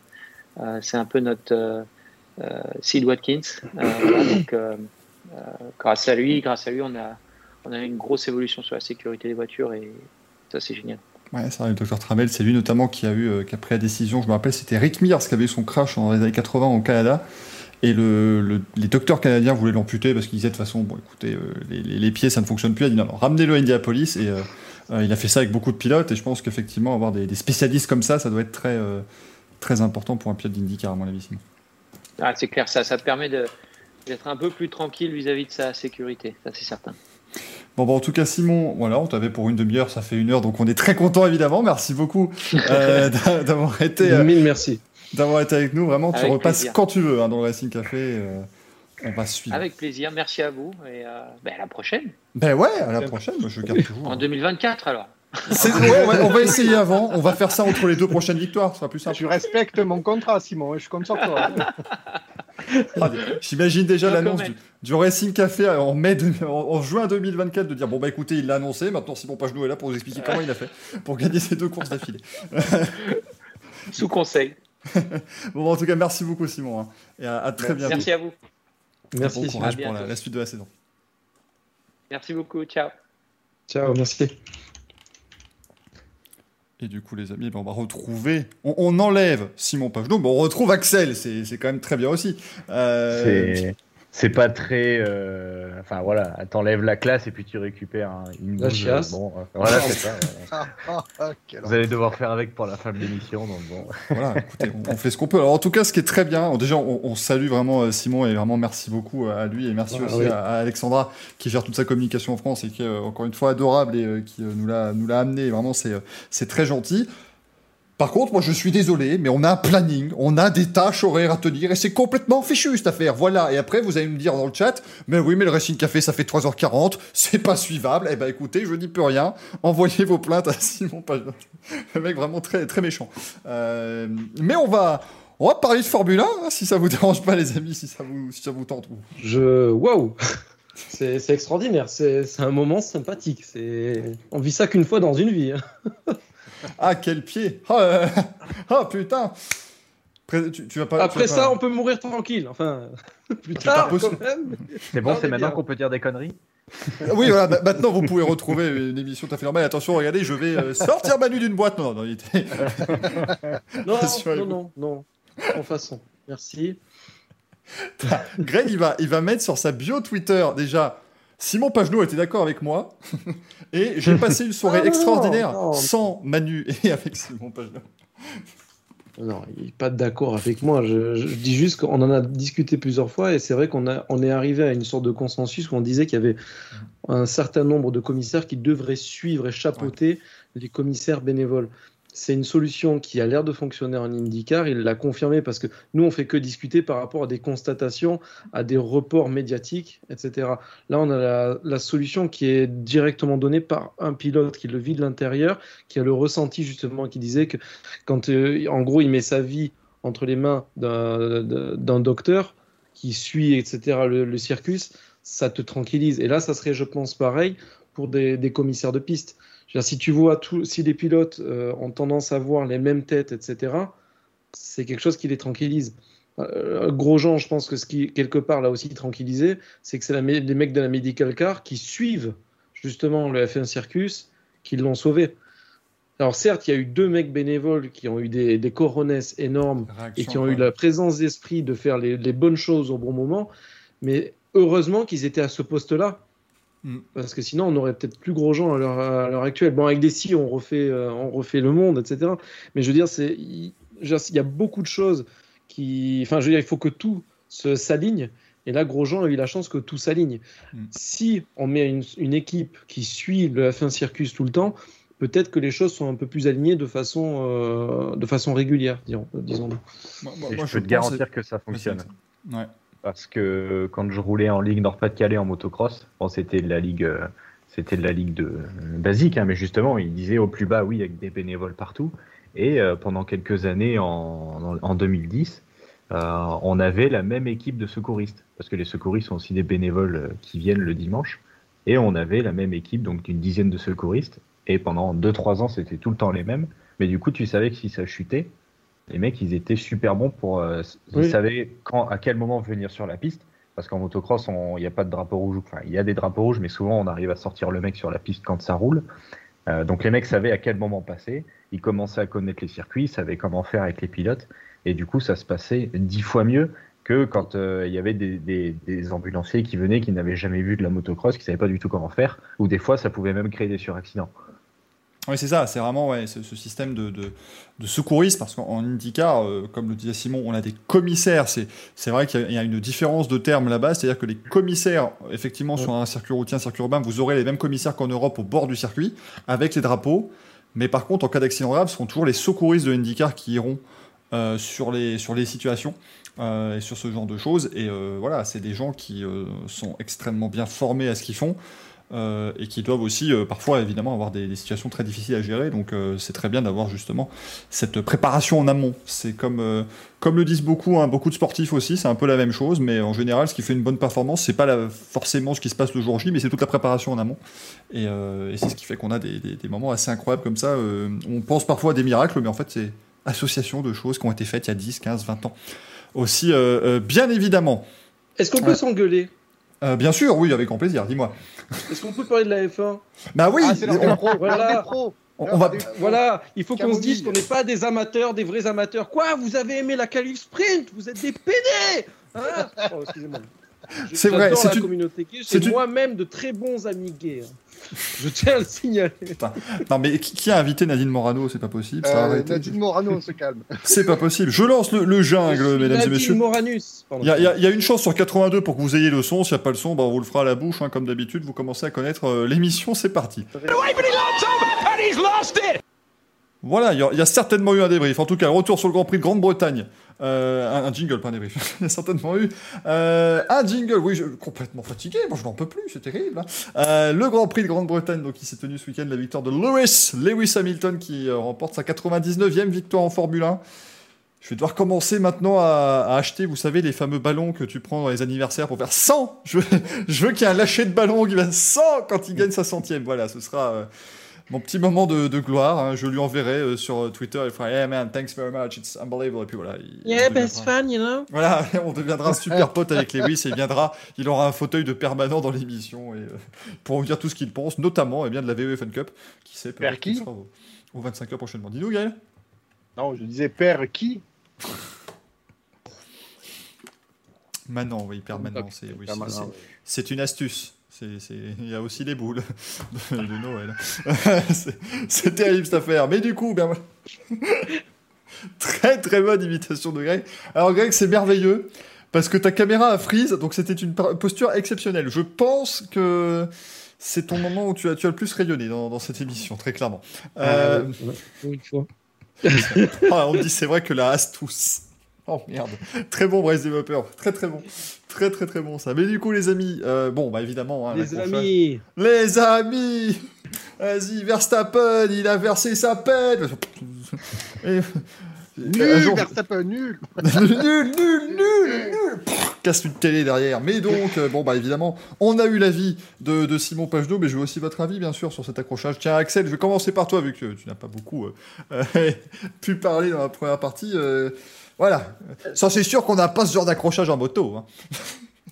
Ah, euh, Quoique. les, les petits accrochages Rossi Marquez, euh, il y, en a déjà eu des, des sympas. Hein Euh, je pense à l'Argentine ou, euh, ou aux Pays-Bas aussi. Non, euh, écoutez, je suis à 100% d'accord avec Simon Pagenaud. Tout ce C'est qu'il a quel dit. HQ, mais c'est pas Ah possible. là là. Ah. Non, mais Ça me dégoûte. c'est exactement ce que je pense. je quitte cette émission par mon escalier souterrain. Eh, ah, oh putain. euh, petite imitation d'Andrea Adamo, euh, well done. hein. Non, pour moi, il a totalement raison parce que il faut, c'est un, fait de course. Euh, les mecs, à un moment, faut se mettre à la place des pilotes. C'est très bien que si Hamilton il passe pas, il va se faire broyer dans les lignes droites plus tard.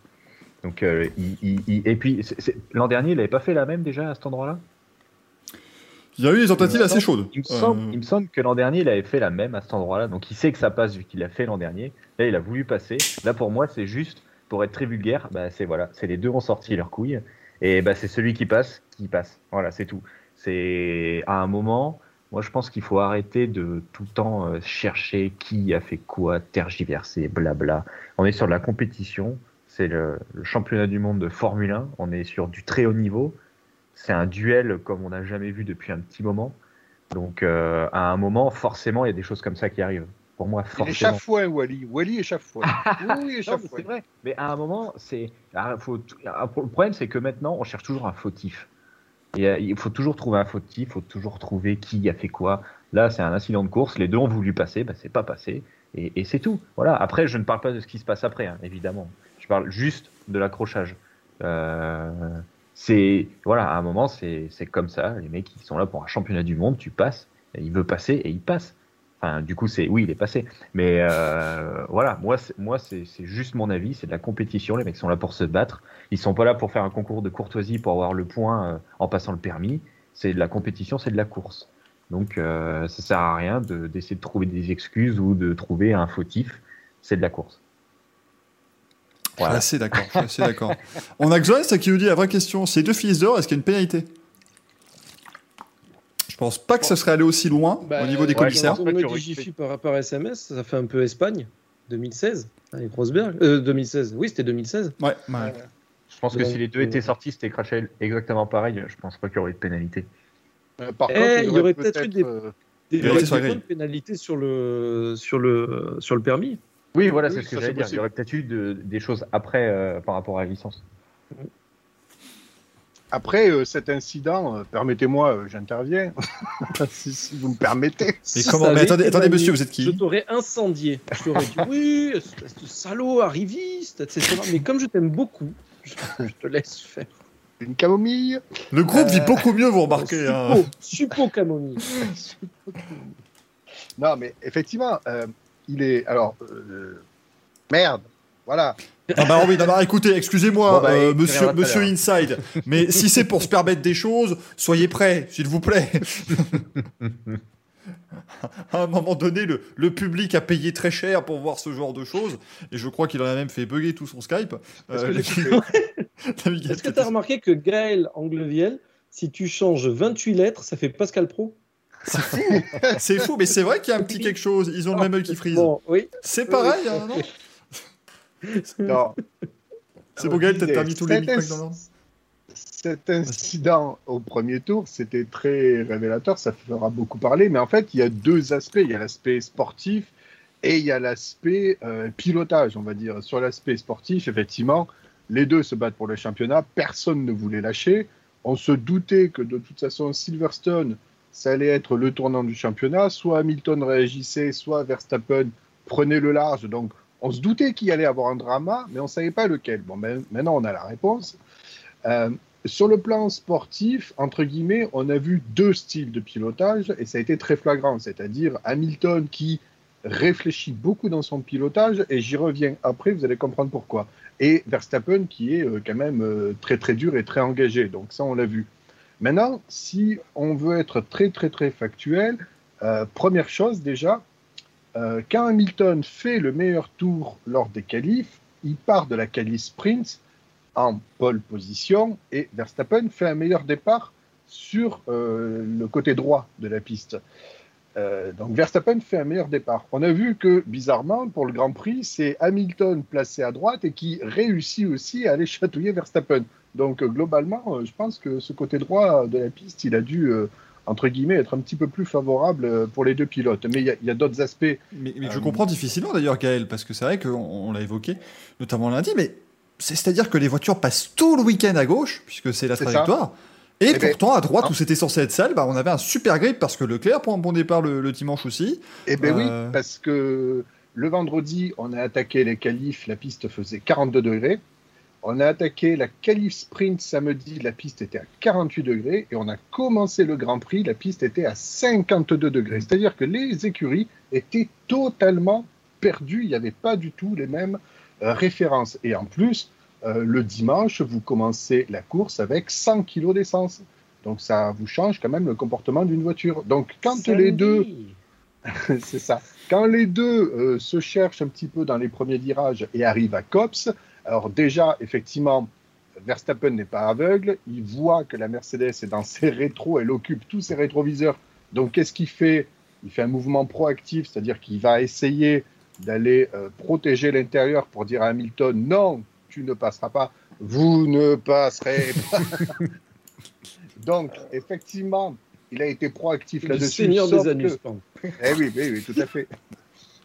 Et Hamilton, Hamilton, il y a fait un petit peu à l'envers, c'est-à-dire qu'il faut être un septuple champion du monde, il faut avoir accumulé sept victoires à Silverstone et la huitième à la fin du Grand Prix. Il faut connaître le circuit comme sa poche pour oser ce qu'a fait Hamilton. C'est-à-dire qu'il est allé lui piquer l'intérieur là où personne d'autre du plateau n'aurait essayé de faire la même manœuvre. Euh, sauf que Hamilton a l'aspiration qui vient piquer l'intérieur. On est 100 kg d'essence, les pneus ne sont pas encore dans la température optimale et on est à l'intérieur à COPS. Euh, c'est du sous-virage assuré. Donc la, finalité de la manœuvre quand tu es à l'intérieur de COPS, tu sais que tu veux mettre en délicatesse ton adversaire. C'est-à-dire que tu veux l'envoyer sur le vibreur à l'extérieur, voire sur le run-off, parce qu'en plus il est asphalté. Donc c'est-à-dire que quand tu es à l'intérieur, tu sais que tu vas sortir très large et que ton adversaire, il va falloir qu'il s'adapte. Sauf que Verstappen ne s'est pas adapté. On a vu la même manœuvre avec Leclerc. Il y avait un peu moins d'essence, un peu plus de perfo, les pneus étaient un peu mieux, mais Leclerc a réagi comme il devait réagir, c'est-à-dire qu'il a réagi en fonction de la manœuvre d'Hamilton. Il a ouvert le volant, et du coup, il est allé très au large, mais au moins, il a fini sa course. Donc, Donc, c'était pas du tout la même manœuvre avec Verstappen, mais c'est juste pour expliquer un petit peu le. Pas les, mêmes pilotes non plus, pas les mêmes clients. C'est ça. Et pas les mêmes enjeux. Pas les mêmes enjeux. Pas les mêmes enjeux, exactement. Et alors, Geoffrey, euh, l'ami Geoffrey dans le chat, euh, qui nous dit alors lui, je trouve que c'est intéressant et ça va, euh, comme il le dit déjà, Gaël c'est du suicide. Alors il parle bien euh, du move d'Hamilton sur Verstappen et non pas le fait d'avoir Gaël dans l'émission c'est du suicide. Parce que je trouve, les veines. je trouve que ce serait très malvenu évidemment de penser cela. Mais euh, mais parce que lui il est part, il part sur le sur le, les conséquences. Et alors c'est vrai que c'est aussi un tout autre débat euh, qui est de dire globalement Hamilton n'aurait jamais pris les 10 secondes si euh, Verstappen n'avait pas pris les 51 G, euh, n'était pas sorti en boitillant, si euh, Helmut Marco et Christian Horner n'avaient pas demandé sa, mise à mort. Ça change rien. Hein. Et ça, bah, le truc c'est que est-ce qu'on juge vraiment un incident elle sort en boitillant, en mais lui. Oui, oui, oui, non, mais est-ce ah, putain, non, mais j'avais pas... Merde, j'avais mal entendu toutes mes... J'en ai marre, mais j'en peux plus, moi. Pourquoi j'essaie de faire une émission où je me dis, il va dire un truc sérieux? Non, je devrais pas partir comme ça. C'est terrible. Il Simon toute l'émission, je serai sérieux. Je vais, mettre, je vais, mettre, une photo de Simon Pagenaud ici, tu vas croire qu'il est là tout le temps. pendant. et de temps en temps, je changerai l'image par une de Jean Girard, le personnage de, de Talladega Nights, et tu croiras toujours que c'est lui. Et puis comme ça, ça sera très bien. Mais, euh, mais moi, je trouve que je suis pas tout à fait d'accord avec Geoffrey dans ce cas-là. Je sais pas ce que vous en pensez, mais de dire oui, c'est dangereux, mais bon, euh, dans ce cas-là, euh, enfin, c'est un peu. Il faut pas juger sur les conséquences d'un crash. Après, euh, ça se trouve, Verstappen aurait pu a aussi pas taper. ça. Oui, oui, bah ça, oui. bien bonne idée aussi qu'ils ont eu. Ça, c'est encore euh, une idée bien neuve de la part de, de Red Bull. Mais euh, Je vais, je vais dire quelque chose, c'est-à-dire que Hamilton, il a 4 points de pénalité, Verstappen n'en a aucun. Verstappen, on le connaît, il a été très sale dans ses jeunes années, il s'est calmé. Là, non, non, mais je parle sérieusement. il Non, j'étais sur, sur autre chose. T'en fais pas. Non, non, j'étais. Oui, moi, j'étais mais resté sur le truc en voiture. Moi, ça me, ça me Oui, faire mon émission. Faut pas s'inquiéter. euh, vies sales aussi, ça, ça, je, je dis pas. Bien lui en- grand bien lui en face d'ailleurs. Non, mais ce que je veux dire, c'est que il s'est calmé, mais là cette année, il y a un gros enjeu. C'est un peu comme le truc de dire ah mais ça se passe bien avec mon camarade, euh, mon coéquipier, on est super cool. Demain tu les mets les deux premiers avec la meilleure voiture, je peux te promettre que au bout de trois grands prix, ça fait une Hamilton Rosberg, une Prost Senna et j'en passe et des meilleurs. Donc ça c'est les, tu sais, c'est les bons sentiments. Ah, mon Dieu, là euh, Verstappen et Red Bull ont moyen de gagner le deux championnats cette année. Donc non, il va pas se laisser faire. Et Hamilton, là, il est en grand danger. Je pense que derrière, il y a Toto qui, qui, pète un câble. Il y a Mercedes qui a besoin de que ça continue, on va dire, sur un point positif. Donc, est-ce que tu vas lâcher? Non. Pour moi, non. Les deux, en fait, ce qui s'est passé, c'est que de- depuis là sur Twitter, on me demande mon avis. J'ai dit attendez les gars, regardez depuis le départ. Depuis le départ, il y a trois ou quatre petites touchettes. Personne n'en parle. Ça manque de se mettre au tas toutes les trois secondes. Fatalité, Dès- dès le samedi, on hein. arrive. Dès le Voilà. samedi, c'est chaud. Voilà, c'est-à-dire que je, je disais le premier, le premier tour, mais le premier tour, non, pas le premier tour, la course sprint, la course sprint. Hamilton, il a vu que même en attaquant, Verstappen a pris le dessus, après il s'est envolé, il n'a pas pu le toucher. Donc là, il s'est dit, on est dimanche, c'est la course, j'ai 25 points en jeu, je vais les prendre. Si je le laisse partir au bout du premier tour, je ne le vois plus. Donc il s'est dit, il faut que j'y aille, il faut que je lui montre que quand même, hier j'ai été gentil, mais là, euh, ça va pas passer. Et je pense que tous les deux, ils en ont eu, on va dire, une grosse paire. Il y a Verstappen qui, dit- s'est dit bon ben écoute, euh, je vais pas te laisser passer. Euh, C'était pas sale pour moi, c'était musclé, mais c'était pas sale. C'est pour ça que j'en viens toujours au truc de dire c'est quand même un incident de course. Euh, euh, Axel, je suis totalement d'accord avec toi. Chercher le fautif pour chercher le fautif. Là, on a trouvé un fautif parce que oui, il y a des, les commissaires sont arrivés à des conclusions et je pense que c'était pas simple d'être dans leur position, de trouver quelqu'un, de, de mettre une pénalité. Il y en a certains qui ont dit c'est pas assez, il y en a certains qui ont dit trop, etc. Au bout d'un moment, ils ont jugé le move, ils ont mis 10 secondes, il les a purgés, il a continué sa course, il l'a faite. Est-ce que c'était juste? Peut-être. Est-ce que c'était injuste? Peut-être aussi. Mais quoi qu'il arrive, il y a eu un jugement, il a purgé sa peine, il l'a fait. Verstappen, est-ce que c'était lourd? Oui. Est-ce que c'était lourd physiquement? Oui. Est-ce que ça peut mériter une suspension? Je pense que Red Bull est sur le coup et ils veulent peut-être faire un exemple. Après, il y a beaucoup de politique derrière. C'est-à-dire que Horner, c'est le premier à râler, sauf que la dernière fois que c'est arrivé dans leur camp, c'était oui, non, mais c'est génial, etc. Et il y avait un mec qui était au tas qui n'a pas pu finir sa course. Donc, il y a beaucoup de bluff, il y a, il y a un enjeu qui est. Enfin, il y a deux enjeux qui sont les championnats du monde. Tu peux pas non plus leur dire, euh, les gars, euh, jouez, jouez, jouez là, gentil, etc. Sur Voilà. le. Sur le, sur, le, euh, sur le côté politique, j'ai une pensée émue évidemment pour Michael Maisy, hein, qui, qui s'est retrouvé avec des mails, des coups de fil. On rappelle, hein, les amis, euh, c'était aussi dit dans le chat, Toto Wolf fait donc partie de cette catégorie de personnes qui t'appellent pour te dire je t'ai envoyé un mail, hein, toujours. Donc euh, voilà, moi je Et personnellement. lui il envoyer un fax. mais c'est ça, mais, Ah mais j'adorais, mais ça devait être extraordinaire. La direction de course dans les années 80, t'as un mec, un bureau, puis on t'entend. Ah oui, j'ai un telex, euh, un texte de Brabham qui me dit qu'ils sont pas contents. J'en fais quoi, moi, de ça Je suis perdu. On a déjà fait 17 tours depuis, ça ne peut plus marcher. Bah, c'est peut-être un peu comme ça finalement. mais ici, il reçoit l'appel de Toto et Toto, qui est quand même un mec très influent, lui fait Ouais, non, mais t'es bien gentil avec tes mails, mais moi, quand je regarde la course, je me fais pas influencer. Waouh Waouh Toto Wolf, il était comme ça. Ah, ah, ah, j'ai mal à la horte. Ah. Mais, mais, mais, mais, mais franchement, elle, ressemble, elle doit ressembler à quoi la, la boîte mail de Michael Messi après le Grand Prix quand il va la voir? Ça doit être affreux.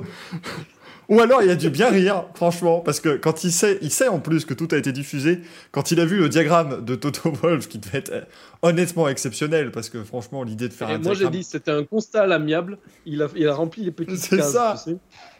C'est ça, et puis Mais- Maisy lui a envoyé un truc, il a dit Bah oui, mais il n'y a, pas la- y a pas la signature de l'autre partie.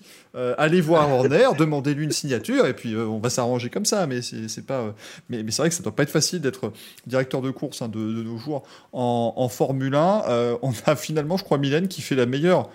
euh, le meilleur résumé du crash et du virage en lui-même, c'était un concours de bits ce virage, tout simplement. Je pense que c'est un- il y a un peu de ça. Oui, il y a c'est du ça, côté ouais. de dire de toute façon, on est là pour marquer le territoire.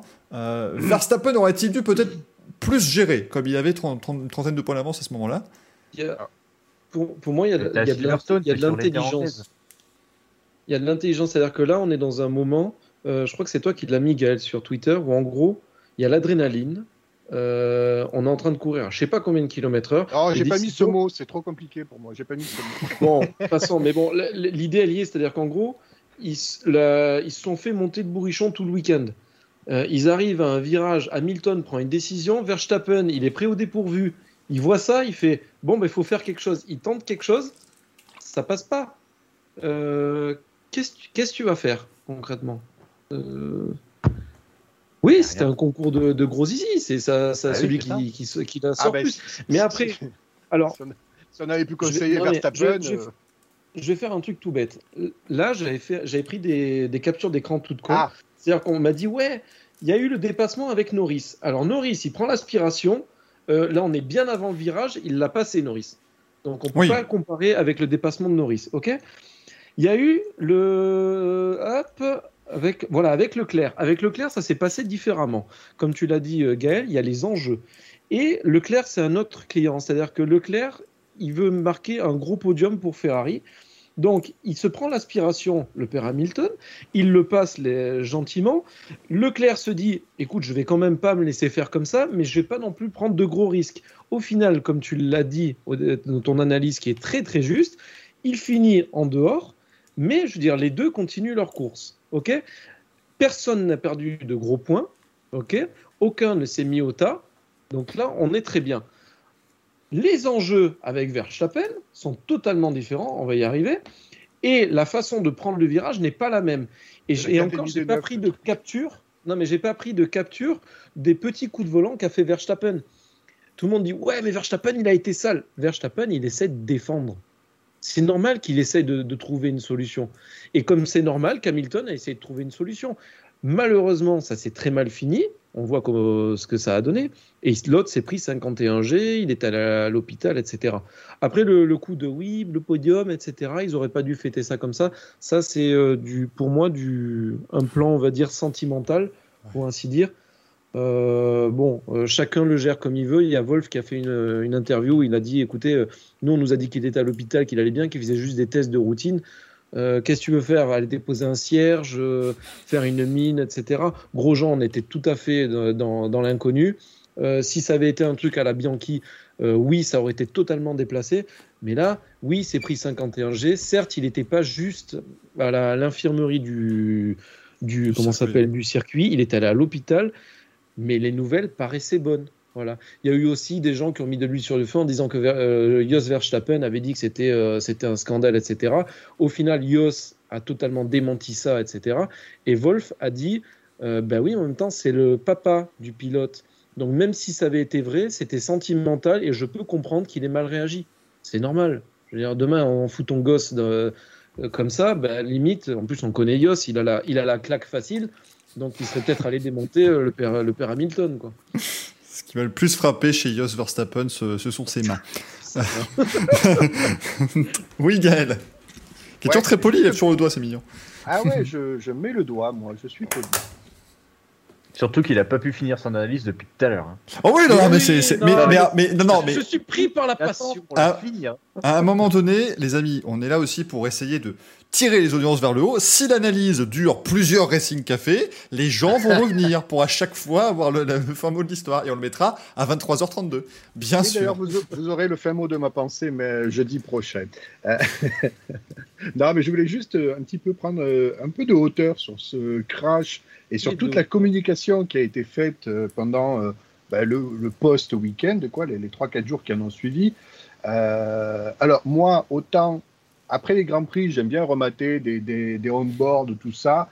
Euh, là, vu le climax du bordel, j'ai décroché un petit peu les réseaux sociaux parce que juste les Formule X, j'en pouvais plus, c'était tellement trop. Mais justement, au niveau un peu de la presse écrite, tout ça, euh, bon, si Hamilton s'est un peu rapproché de Verstappen, si Verstappen a beaucoup perdu, celle qui a grandement gagné, c'est surtout la Formule 1 parce que euh, le site de la F1, il a dû partir, mais en stonks, un truc de malade. Euh, et puis même tout le sérail de la F1, toute la presse spécialisée avec les tonnes d'articles qui sont sortis, mais ça a dû faire euh, du sale comme pas permis. Rien que chez nous, déjà, il y a des articles, euh, ça a fait des records, je savais même plus où j'habitais. quoi. Donc, globalement, la F1, D'ailleurs, quand tu il habites y a... Comment? Tu habites où? Est-ce que tu peux le dire? Parce qu'il y a des fans qui veulent gratter à ta porte. Ouais, tu, ouais, tu ouais. vas avoir des traces d'ongles sur ta porte. Allez, adresse, étage, digicode, c'est parti, s'il te plaît. Eh, Mais, euh, c'est vrai que- oui, Digicode. Non, mais c'est vrai que, par exemple, regardez, il y a des accidents dans d'autres disciplines qui sont tout aussi euh, importantes, dramatiques, et même qui concernent la lutte pour les championnats. Il n'y a que la F1 qui peut soulever des trucs comme ça, euh, des sujets où on est là à en parler, etc. Mais il n'y a que cette discipline qui peut engendrer des dramas comme ça euh, sur des accidents qui arrivent dans d'autres disciplines, encore Mais une fois. c'est normal, c'est la discipline du sport F1. auto et Axel aura sûr. tout à fait raison de dire qu'il y a la moto aussi. Vrai, il y a la moto. Mais moi, justement, c'était la question que je voulais poser juste avant que, que Gaël pense la même chose que moi. Je, je, je- alors, On il y a, des- y a- toujours la même chose. Oui, il y a des, il y a, j'ai, j'ai loupé pas mal de derniers épisodes en Formule 1 parce que ben, je- à un moment je ne regardais plus. Euh, et du coup, je voulais avoir votre avis. Ça, c'est ma question vraiment personnelle. Est-ce que on n'est pas à la recherche du drama ultime maintenant en Formule 1 depuis l'arrivée d'une certaine série Est-ce que on serait pas en train de chercher le drama au max alors que c'est juste une course de bagnole et que maintenant, quand il y a un incident de course, il faut absolument faire un drame pour que ça fonctionne? Ah moi, ben, ça me gêne vraiment. Ben, en fait, euh, c'était rigolo parce que dans le week-end, je sais plus qui a posté ça, mais il y avait des, des faux comptes euh, Twitter, Senna, Prost, et réimaginer quelle aurait été la, Mm. la situation bon, à, à pareille époque. Parce que euh, on se plaint de la, de, de- de la, des communautés toxiques avec les Formule X, etc. Mais entre guillemets, j'ai presque envie de dire c'est rien, parce que il y a 20, 30 ans en arrière, ou 40 ans en arrière, je vous explique même pas les lendemains de course, euh, s'il y avait eu Twitter à l'époque, ça aurait été dramatique. C'était en feu le bordel. ah oui, non, mais Twitter pété, Facebook aussi, c'est. Quand le premier viral de Suzuka, c'était terminé. 36-15 Twitter. Ah, et le 36-15 Twitter, il n'aurait pas survécu à, à Prost Senna à, à Suzuka. Ah ouais, non, mais oui. Non, mais euh, un truc tout bête que qu'on s'est dit avec ma femme quand on a, on a vu le truc, c'est que depuis le début de la saison, et là, là je vous rejoins tous les deux, c'est-à-dire qu'on a le service communication, le service pub, qui nous fait monter la mayonnaise. Ah oui, Ils ont, à la Drive to Survive, tu sais, qui inventent des, des, des comment ça s'appelle, Sainz, c'est le, c'est le Nemesis d'Alonso, etc. Là, en gros, depuis le début de la saison, ils nous, tu sais, avec le petit bâton, ils nous font Verstappen, Hamilton, et on l'a pas vraiment eu. mais Depuis le même début. nous, Et là, ils l'ont eu, oh, je peux te dire, ils ont sabré le champagne, ils ont fait C'est bon, on l'a On l'a, on l'a eu On l'a eu même les mecs, ils nous, ont eu des bonus cet été, ils partent aux Bahamas, pas besoin de passe sanitaire, les mecs. Ils s'en foutent, ils y vont avec nous, une bouteille de champagne dans le cul, direct.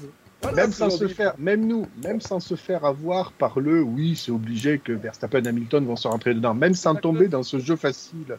On l'avait dit, on l'avait expliqué calmement. on Ça leur dit, au bon, nez. Voilà, c'est ça, c'était à toi, à moi, à toi, à moi. À un moment donné, c'est mathématique, ça ne va pas passer le à toi, à moi. Ils vont être ensemble et, et ça va y aller dur. Ben, À voilà. toi dans moi, voilà, c'est tout. Toi dans moi, voilà, c'est ça. Ou toi sur moi. C'est la fin, de, la fin de toute histoire qui se respecte, quoi, finalement. Il n'y a, pas de... il y a pas de surprise là-dessus. Non, non, mais c'était. euh, Alors, con- continuez, les amis, à, à parler, parce que moi, pendant ce temps-là, je, je mets du Photoshop, hein, pour pas s'inquiéter. Euh, parce que voilà, euh, il y a un moment, il vous dit des trucs, moi, ça me donne des idées. Euh, mais c'est- c'est- je suis assez. euh, J'espère quand même que pour Netflix, ils étaient pas genre chez Alfa Romeo, c'est un truc qui n'avait rien à voir, où ils étaient à dire, bah merde, c'est pas possible, ça, c'est insupportable à la fin. Qui Ils étaient chez Williams, tu sais, suite aux, aux rumeurs. Alors, vous allez changer de pilote? Pendant ce temps, en arrière-plan, tu vois les deux, les deux glands. Ouais, vas-y tu as deux qui se, qui se jettent dessus l'un sur l'autre, mais Alors, Voilà. je, voulais, je voulais avoir votre ressenti sur la course. Euh, mais enfin, aucun intérêt. personnel- personnellement, On, on l'a pas vu la course. hein.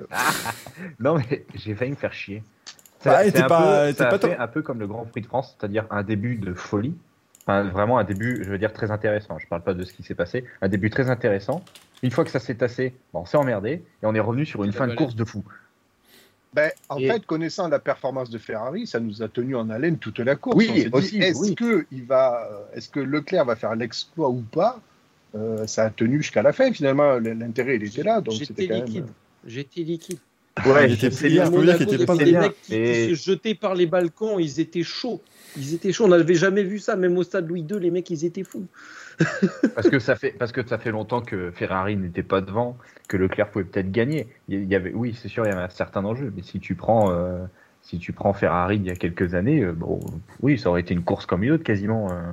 Cer- Certes, il y a eu un exploit d'Hamilton et bon, la Ferrari, euh, je comprends Ah, pas pourquoi. Je ne comprends pas pourquoi cette foutue Ferrari a des problèmes moteurs le jour où ils peuvent gagner, putain. bah, parce que c'est toujours le cas. Ça, Ça c'est écrit. De fou. La guigne. Voilà. C'est un truc de fou. Ils le font exprès. C'est pas possible. Je vois, je vois aucun, aucun cas de problème. Évidemment qu'il allait y avoir des problèmes mécaniques sur la voiture de Charles Leclerc ce jour-là. Je vois vraiment pas en quoi on était surpris. Moi, j'ai vu un post sur Haut Rupteur avec des ouvre-lettres Ferrari. Il y avait écrit quand même Chez nous, Ferrari, ce sont les moteurs qui coupent, pas les couteaux. Il était très beau celui-là. Ah merde, excellent. C'est ce- C'est celui-là dont tu veux parler, c'est ça? Ah, il était magnifique. Celui-là, il a fait ma soirée, je te le dis. Chez nous, ce sont les moteurs qui coupent, pas les couteaux. C'est un peu vrai, hein, c'est un peu, c'est un peu le cas. Euh, merci au fait tiens, à Zoctax pour l'abonnement et à Mila aussi qu'on salue. Coucou Mila euh, qui, est, euh, qui est des nôtres euh, maintenant. Euh, si vous venez de nous rejoindre, rassurez-vous, hein, le, le podcast arrive demain, que ce soit sur YouTube ou sur toutes les applications préférées. Euh, bien entendu. Est-ce que vous voulez encore qu'on parle des, euh, des deux, de nos deux tickets tac qui se percutent ou on passe au, au qualif sprint, messieurs? Ah, c'est- osé de la placer celle-là. Euh, non, c'est bon. Ou Laurel Hardy. hein. Russell toujours pas dans les points. Moi, moi j'aimerais, moi, j'aimerais votre avis sur la décision des, des commissaires, parce que je maintiens quand même que c'était pas simple d'être à leur place. Ah, Et il y en a pas mal qui parlent quand même, euh, Jiffy notamment, qui en a parlé en, dé- en début de, de débat, pour ainsi dire, des conséquences plus que des, de l'action en elle-même. Ouais. Alors ils Je ont, suis d'accord avec toi. ils l'ont précisé. Ils ont dit nous on a, on a noté l'action, pas la conséquence.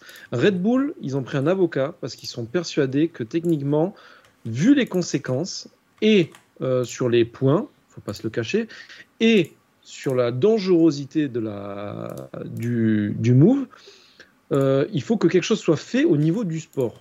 Alors moi je pense que quelque part oui, parce qu'on est dans un, on va dire, un mouvement permanent euh, d'amélioration de la sécurité. Sauf que si on part là-dessus, Horner, il a dit, c'était pas un endroit où on double. Qui a dit ça? Est-ce qu'il y a une règle qui dit ça, Ah, Parce que sinon, on met En des fait- rails, on met Ah des oui. trains, et de temps en temps, on fait comme tu sais, les calextriques. Voilà, tu as le droit de bifurquer pour Ah. doubler à cet endroit-là. On avis- aurait dû dire, c'est vrai qu'on aurait dû, on aurait dû poser la question quasiment à Simon, mais c'est vrai que, à un moment donné, euh, c'est un circuit automobile. Donc, euh, Oui, tu, tu dépasses où tu Mais- veux. tu dis pas de... Je, je- je pense que Red Bull va essayer de créer une jurisprudence en fait. Ils vont essayer de démontrer que Hamilton était trop vite pour le virage et peut-être pas avec les pneus en température, avec trop d'essence, la trajectoire pas bonne. Ils vont essayer de créer une jurisprudence.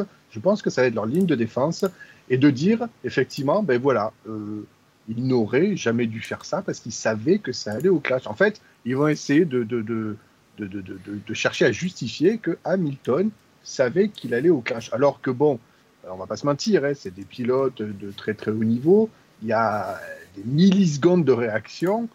Tu penses pas forcément à sortir ton adversaire. Encore une fois, je pense que quand Hamilton dit j'aurais aimé que la bataille dure jusqu'à la fin de la course, sincèrement, je suis peut-être un peu naïf, mais je pense pas. Je crois qu'il a vraiment raison parce que Oui. quand tu sors oui. de six ans de domination, où tu as presque, je dis presque, hein, on va pas faire insulte à, ni à Rosberg ni à Bottas, mais quand tu as presque voilà, un tapis rouge qui se déroule chaque fois et que tu, tu, tu enfiles les, les, les victoires et les titres comme ça, euh, là il faire peur. Il- Non, mais oui.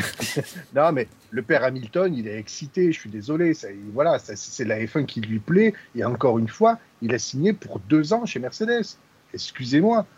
euh, il est Ah, il a envie excité, le bonhomme. Mm. Et oui, donc c'est ce qu'il cherche. Donc il n'a pas cherché à sortir Verstappen, sauf que c'est des millisecondes. Il s'est passé ce qui s'est passé parce que voilà. Et, oh, et Red Bull va aller, je suis sûr, va essayer de, de, de- de créer une jurisprudence et de dire euh, non, euh, Hamilton savait que ça allait au clash. C'est pas si simple, mais je suis sûr que ça va être leur ligne de défense. je suis, d'accord avec toi parce que tu regardes, c'est des millisecondes, il touche le pneu, il a 50 cm d'avance, il lui arrache le fond plat. Et les deux partent au tas. Donc, euh, encore une fois, oui, c'est ça. Alors- Encore une fois, euh, dire qu'un pilote veut aller au contact, tu ne sais jamais comment ça va se terminer au contact. Il aurait oui, très bien pu pas à cet crever endroit-là, déjà. par pitié, quoi. Et, Mais oui, à part Di Grassi qui conduit une baignoire et qui détruit jamais sa bagnole, bon, ben, on s'en fout. Mais en Formule 1, c'est pas ça. Tu ne crées pas, tu ne crées pas un contact volontaire en F1, ce n'est pas possible. Mais on va, on voiture, va avoir l'air de quoi, nous, pendant l'émission spéciale Formule 1, où je vais réussir à dégoter tous les pilotes francophones, tout ça, et qu'on dira, alors écoutez, on a dit que c'était des baignoires, euh, nanani, nanana. Ils vont peut-être dire la même chose. Ouais, alors, une baignoire électrique, l'autre François, il a tenté, c'était pas terrible. hein. C'était pas, c'est Je pas ouf. Je, je remercie Ouais, le chat qui visiblement a bien apprécié ce montage que je remets hein, pour les amis. Je crois que Gaël et Axel l'ont Oui. pas vu sur le sur le live Twitch. Euh, voilà, ce, ce montage absolument dégueulasse, hein, qui a pris beaucoup trop de temps à être euh, à être fait, hein, euh, bien évidemment. Mais, euh, voilà, hein, puisque tu m'y as fait penser, euh, Axel, avec cette recherche du drama ultime. Euh, Ça, peut fa- ça peut faire une émission de télé. Ça, ça peut marcher cette affaire. Quel carnage. Ga- Gaël, d'ailleurs, sur le fait que tu dises euh, il a cherché à aller au tas, euh, j'ai vu quelque chose de très grave ce week-end. Euh, il y a très peu de choses sur lesquelles je, je m'offusque, mais j'ai eu quelque chose euh, qui m'a pas plu du tout. C'est que ça a été, c'est un criminel. Il a cherché à ce que Verstappen tape fort, Qu'il le sorte de cette façon et qu'il tape fort. Ah ouais, non, Ça, pour moi, c'est une accusation très très grave. oui. Alors certes, euh, Hamilton, ben, il y a une statistique qui fait que il aime bien sortir les Red Bull de cette façon-là. Voilà. Ouais, récemment, ça. Albon peut témoigner. Mais ce que je veux dire, c'est qu'il qu'il cherche. Alors, soit il est très très bon et il sait quel angle taper pour pas trop avoir mal, mais Wolf, bon, après, impossible. ça reste son chef d'écurie, il l'a défendu, mais il a quand même dit si on n'avait pas eu le drapeau rouge, il abandonnait. Et on a même eu l'écurie qui a appelé Bottas en disant est-ce que tu peux jeter un coup d'œil à la voiture d'Hamilton parce qu'on pense qu'il a des dégâts, on voit pas trop. Il est allé voir, ben moi je vois pas grand chose, mais la voiture, on dirait qu'elle va à peu près bien, tu vois, Imhotep. Eh, Extraordinaire ça d'ailleurs, parce qu'on fait ça dans les racing. hein. C'est dans les racing que tu dis à la radio au mec devant et derrière, tu peux bien suivre des gars. Là, ils ont fait ça en vrai. C'est Ah, exceptionnel. mais ça. il, il a raison, Greg, de dire ça. Et je pense, je ne veux pas essayer de, de- de minimiser ces, ces accusations atroces, mais je pense peut-être savoir pourquoi. Parce que Hamilton, il a cette grinta exceptionnelle. Chaque fois. Non, mais il a une chatte. Non, Dans d'autres sports, on appelle ça la chatte à Dédé. la les, à Dédé, les objets comme ils sont, s'il vous plaît. Non, mais Bon. Allemagne 2018, euh, Leclerc et Hülkenberg embrassent le mur là-bas en sortant sur la piste de drague. Non, c'est Hamilton 2019, fait ça, pareil. euh, Gaël. 2019, oui, oui, Ouais, pardon. 2019. Donc ils, abandonnent. Hamilton arrache un petit demi-aileron et il rentre dans les points euh, dans la course. Imola, cette année, il tape, pareil, il fait une marche arrière, créneau, hop là, allez-y madame, passez. Il va chercher Ça, c'était pareil la podium. belle démonstration. Avec Non. Bottas qui se fout au tas avec Russell, tu dis c'est pas possible, c'est scripté. Chaque fois qu'il est dans du drama ultime, il s'en sort bien, euh, Hamilton. Donc c'est vrai qu'il il a une petite grinta et certains vont dire Ah oui, mais c'est parce qu'il provoque. Et puis non, c'est pas ça. Après, pour revenir sur ce que disait du ça. coup euh, la question que Greg avait posée pour la pénalité. Là, il a, donc du coup, il a pris 10 secondes. Mais euh, oui, il a pris 10 secondes. Et deux Euh, points sur le permis. Il Ouais, mais je, je, je pense vraiment pas, moi personnellement, que ce soit à cause de sa manœuvre. Parce que euh, si tu prends le même cas où il fait la même chose, il tape Verstappen. Si Verstappen sortait juste sur le béton et au pire, allez, je crois qu'il y a un petit peu de gravier derrière encore. Il allait dans les graviers mais il revenait sur la piste. Hamilton, il prenait pas 10 secondes. Et de toute façon, il aurait sans doute abandonné parce qu'il n'y aurait pas eu de drapeau rouge et il aurait cassé. Est-ce que pour pas. vous, est-ce que pour vous vraiment cette action pure, elle mérite euh, 10 secondes ou par exemple 5 ou euh, ça sera vu après la course. Je sais que euh, là je vais un peu loin, mais c'est vraiment pour vous poser la question s'ils ont vraiment estimé juste le fait de taper la roue ou euh, est-ce que c'est par rapport à ce qui s'est passé? Parce que là, je ne sais plus combien il avait pris quand il avait tapé Albon en Autriche et euh, C'était cinq au secondes. Brésil. 5 secondes C'est les au, cinq. au Brésil. Moi, je vais, je vais vous dire ce que je pense réellement là-dessus. Euh, si c'était pas les deux prétendants au titre, il n'y avait jamais 10 secondes. Il y en avait 5 parce qu'il faut, il fallait donner, je, je pense qu'il Oui. fallait donner quelque chose à Hamilton parce que quand même, c'est un incident de course, mais dont il est plus responsable. C'est ce que j'estime. Après, voilà, euh, chacun se fait son opinion et je vais pas. euh, Enfin, évidemment que je vais aller vous insulter sur Twitter si vous pensez l'inverse de moi, mais pas, euh, pas dans l'émission. Mais. C'est la définition de Twitter, non? Exactement, c'est- Voilà. ça, c'est ça et des vidéos rigolotes avec le trio de, de- de TF1 qui font 35 000 vues. Voilà, ça c'est la base de Twitter. Mais honnêtement, 10 secondes c'est beaucoup plus que ce qu'il y a eu. Parce que finalement, ce qui se passe avec Russell et Sainz la veille, c'est quasiment pire, hein, parce que c'est Russell qui, se foire dans les grandes largeurs et il ne prend que 5 secondes. Après, Sainz il continue sa course, il remonte et ainsi de suite. Ici, euh, tu pars du principe que Verstappen abandonne, Verstappen perd au moins 25 points. Enfin, en tout cas, il va en perdre pas mal des points d'un coup au championnat, il mène le championnat et tout. Pour moi, il y a des conséquences qui ont largement joué dans, dans le fait qu'il y a eu 10 secondes et pas 5. Ça, je suis convaincu. Oui, Greg. Euh, Il y en a pas mal qui ont, qui ont comparé cette pénalité avec la pénalité de Raikkonen qui harponne Vettel en Autriche. Et il a pris 20 secondes, Raikkonen, d'accord? Donc tout le monde s'est dit, c'est 10 secondes, c'est pas cher payé, etc. Alors je pense qu'il y a une nuance. Ça a été répété par, euh, par Hamilton, ça a été répété par Vol, ça a été répété même par pas mal de personnalités de la F1, donc des pilotes de F1. Ils étaient deux dans le virage, Verstappen et Hamilton. On en a parlé, c'était un tango. Ok? Donc ils y sont allés tous les deux en grands garçons. À la différence de Raikkonen, qui était totalement en train de penser à son week-end vodka qui l'attendait, parce qu'il était euh, dans le dernier tour, C'est ça. et qui a percuté Vettel du style Oh putain, il y a d'autres voitures sur le circuit. C'est en ligne droite quasiment. Je l'avais privatisé, putain, ce circuit. C'est c'est ridicule. Non, mais Raikkonen, je pense que c'était plus un truc du style euh, Bon, euh, Kimi, t'es bien gentil, mais il faut penser que t'es pas le seul sur la piste. Là, Hamilton et, et Verstappen, ils ont voté pour un, comme on a dit depuis le début, pour un fautif. Ils lui ont donné 10 secondes, et je pense que 10 secondes par rapport aux 20 secondes d'inattention de Raikkonen, c'est tout à fait normal et à la limite, c'est même un peu cher payé pour Hamilton, quelque part. Parce que je, l'ai répété plusieurs fois à pas mal qui m'ont demandé qu'est-ce que j'en pensais. Je leur ai dit, moi j'ai trois sentiments. Premier sentiment, c'est un incident de course. Donc je vois pas pourquoi il y a eu pénalité. Deuxième sentiment, Verstappen était un peu agressif dans sa défense. Donc je vois pas pourquoi Verstappen n'a pas été pénalisé.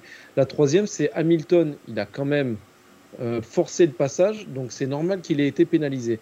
Et au fur, enfin, tu regardes les images, euh, tu regardes le background, tu regardes les mouvements de volant, et à chaque fois, tu es, balancé entre ces trois sentiments, et au final, tu sais pas quoi, quoi vraiment en tirer. Il fallait prendre une décision, ils l'ont prise dans le feu de l'action, avec un excité qui disait Ouais, mais il fallait pas doubler à cet endroit-là, c'est interdit en Formule 1, le sport automobile, ça ne se fait pas. Et l'autre qui disait Est-ce que tu as reçu mes emails? Mais tu vas aller à Dachau, mon gars Ah non, mais entre, entre le, entre le, entre, entre Horner et Walou, c'était exceptionnel. Hein. Puis alors, j'adore aussi Jonathan Whitley, là, de chez Bull, qui m'a dit, oui, j'ai revu les images de l'accident et je suis très en colère. Je, je retais mes yeux. D'accord, oui, mais qu'est-ce que c'est censé me faire, moi, que tu sois en colère, mon gaillard? C'est pas, c'est pas important. Euh, Gaël, dis-nous. Oui, vous vous doutez bien de ce que je vais vous demander. Non, mais dis toujours. Est-ce que je peux aller faire pipi, s'il vous plaît Ah Ce mec a une vessie qui doit faire 3 centilitres. Ah, mais je suis une cherchez pas. euh. Il y aura une mi-temps, il y aura une mi-temps bientôt au Racing Café, ça va être ou On va faire des pauses fraîcheurs.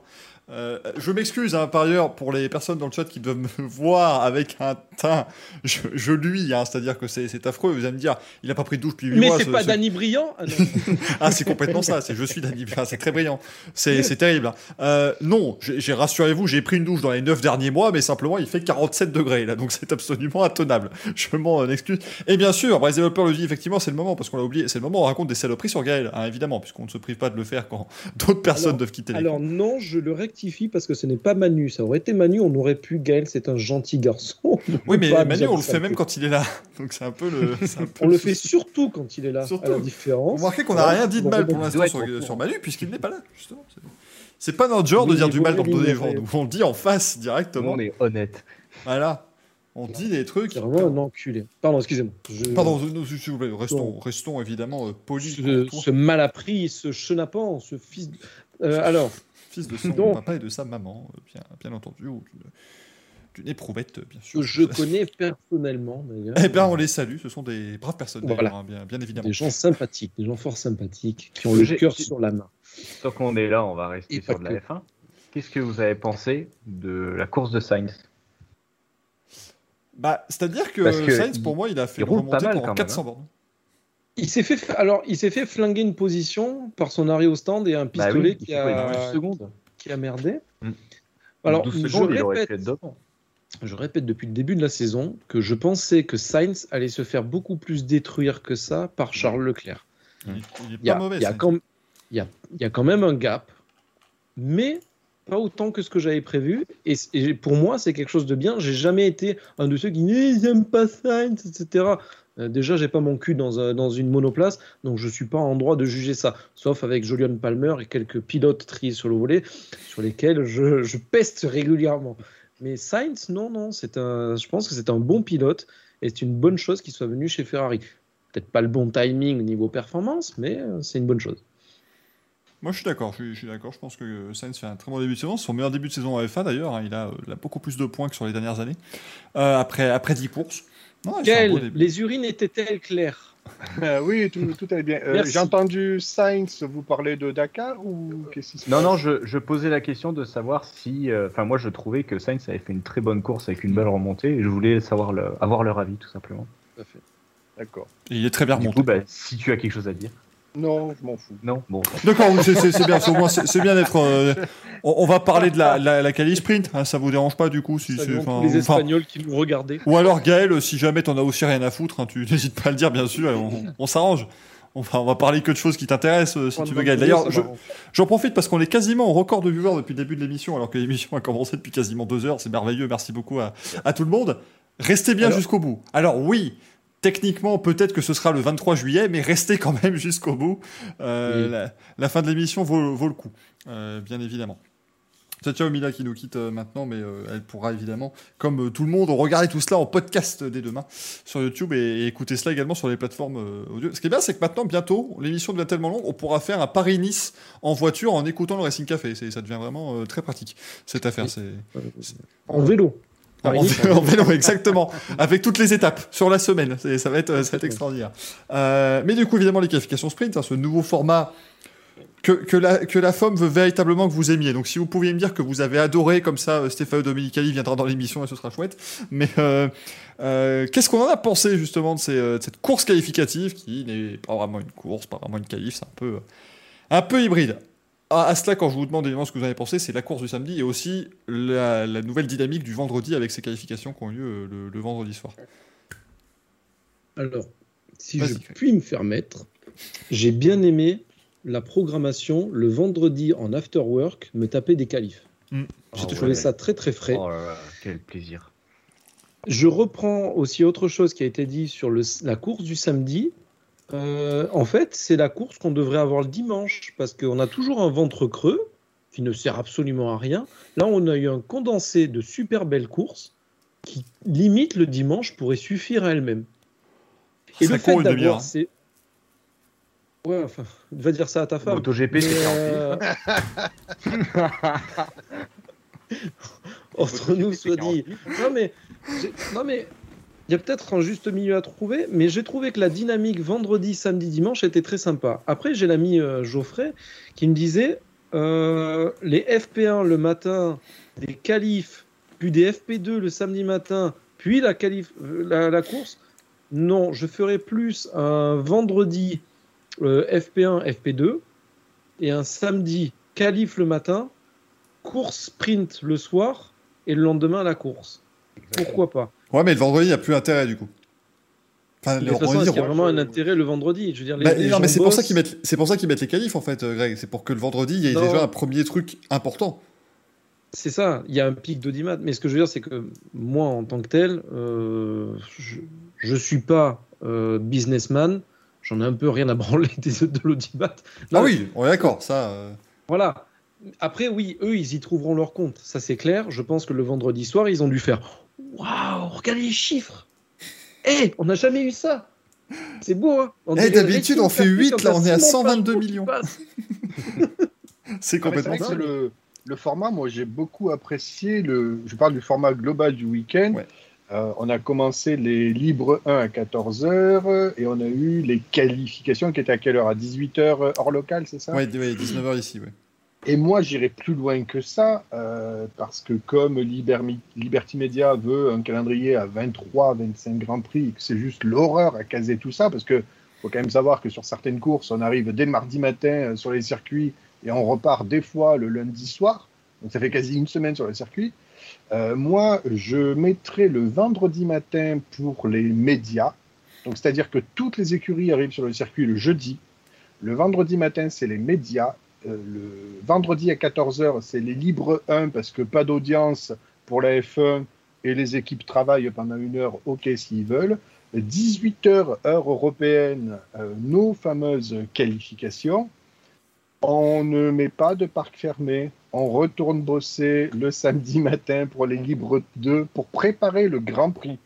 Parce que la qualif aura quand même servi à, définir la qualif sprint. Ensuite, on garde la Petit- sprint le Petite samedi pour parenthèse avoir au niveau du... du parc fermé.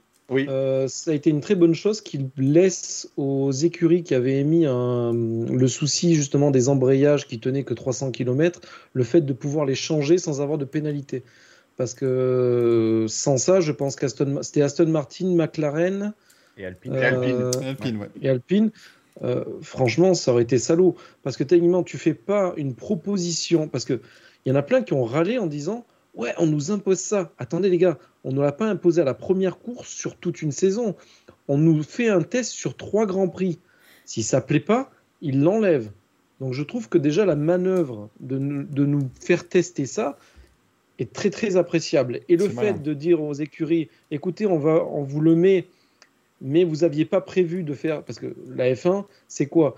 Euh, On a envie que ça résiste à 50 kg. Tu vas faire une pièce qui résiste à 50 kg, pas 50,1 kg. Là, c'est pareil. Ils ont fait des embrayages qui résistent à 300 km, soit un week-end euh, ou je- j'en sais rien. Si tu leur fais faire 301 km, les mecs vont râler.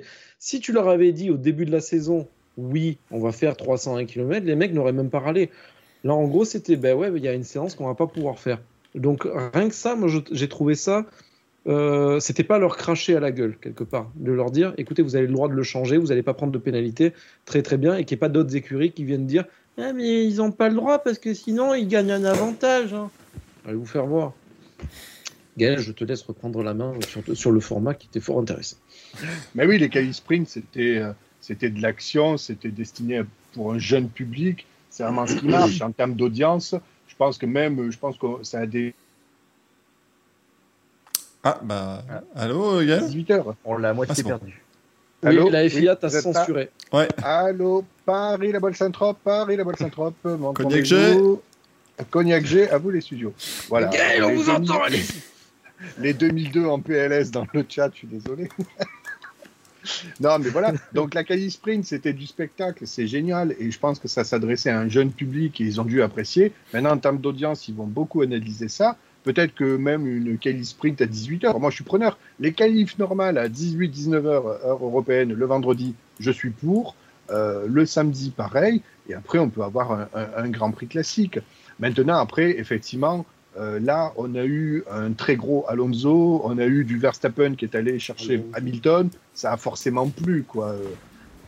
Voilà. Après, bon, ils se sont amusés à dire oui, tout le monde a gagné une position. Bon, Pérez est allé au tas. Ah, la casquette de la mauvaise foi est là. c'est Ah bah quand même, oui, non, je, je l'avais même pas prise, euh, mise à, à portée de main, c'est terrible ça, cette affaire. Évidemment, la casquette de la mauvaise foi est extraordinaire. Enfin, donc- donc, Disons-le. Donc, Alonso, entre guillemets, été- vainqueur le- moral de ce week-end, je vous le Mais dis. oui, ça a été En fait, c'est ça. de, ce- de ces qualifs sprint. La, la Cali Sprint a été un succès parce qu'on a eu Verstappen, Alonso et Perez. On a les trois qui ont un peu dynamité la hiérarchie et peut-être qu'il se peut qu'on se fasse chier sur d'autres Cali Sprint. hein. C'est peut-être possible, hein, on verra.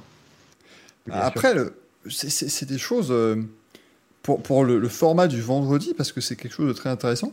On peut pas le faire partout, hein, c'est un peu le souci. C'est-à-dire que vous avez beau faire ce que vous voulez, s'ils commencent à vouloir nous pondre des qualifs sprint un peu partout en, en gardant À certains Monaco. grands prix spéciaux. Voilà, mais à Monaco, tu pourrais pas, parce que ce serait terrible, ce serait affreux. Non, mais ça n'a- ça n'aurait aucun intérêt. Ah, ça servira exactement, et je pense pas qu'il le ferait. Mais imaginons au Japon, en Australie, tout ça. Bah... Au Japon, au Japon. Faut, faut déjà qu'il y ait un Grand Prix au Japon. Non mais oui, non, mais on, on part du principe qu'à un moment donné, on retournera en Asie avec un peu de chance, Ouais, c'est pour ça, c'est pour ça que je pense que vraiment ce format-là, c'est vraiment entre guillemets de cible audience euh, européenne, parce que je pense que l'érosion a été beaucoup là.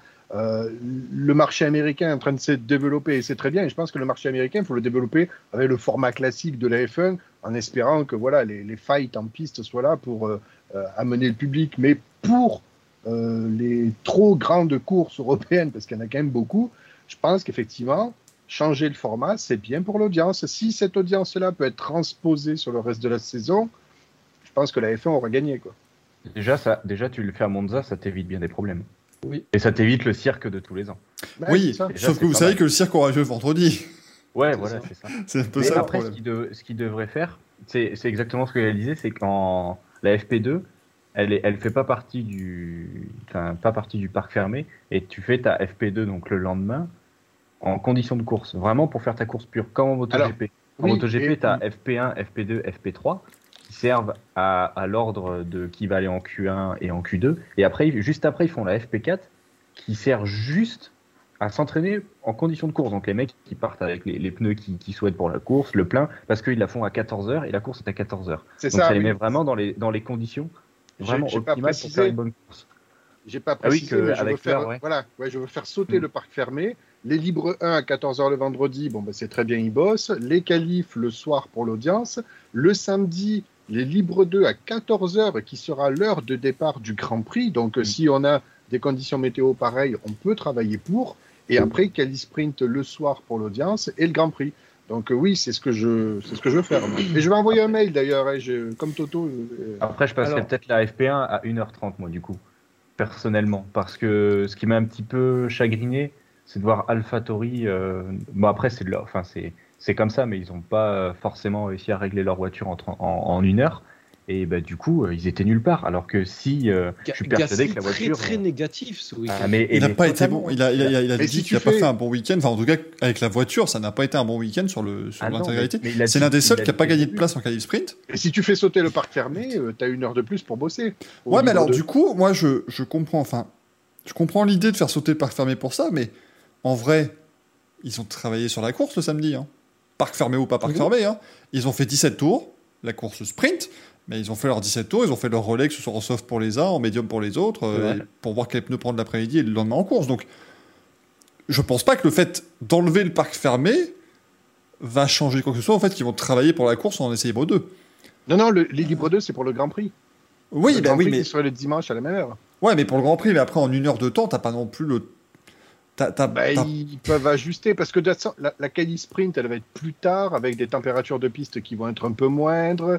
Ils partent pour des relais courts, donc c'est- un autre travail, c'est compliqué, je pense. Euh, Moi, la Libre 2, je veux qu'elle serve effectivement comme la Libre 2 du format classique du vendredi, qui est programmée à la même heure des Grands Prix. Les Libre 2, ça sert pour travailler les longs relais, donc euh, c'est ça l'idée, quoi. Mais le fait de décaler et d'avoir un nouveau format de Grand Prix sur deux jours et demi, franchement, ça serait mieux. 9 semaines et demie. Euh, bon, en tout cas, bon, globalement, j'ai l'impression. Alors, j'avais Bian aussi qui était dans le chat et elle a bien raison de le signaler. Est-ce que les, les médias ont été payés, en tout cas les, les diffuseurs ont été payés pour dire du bien du format?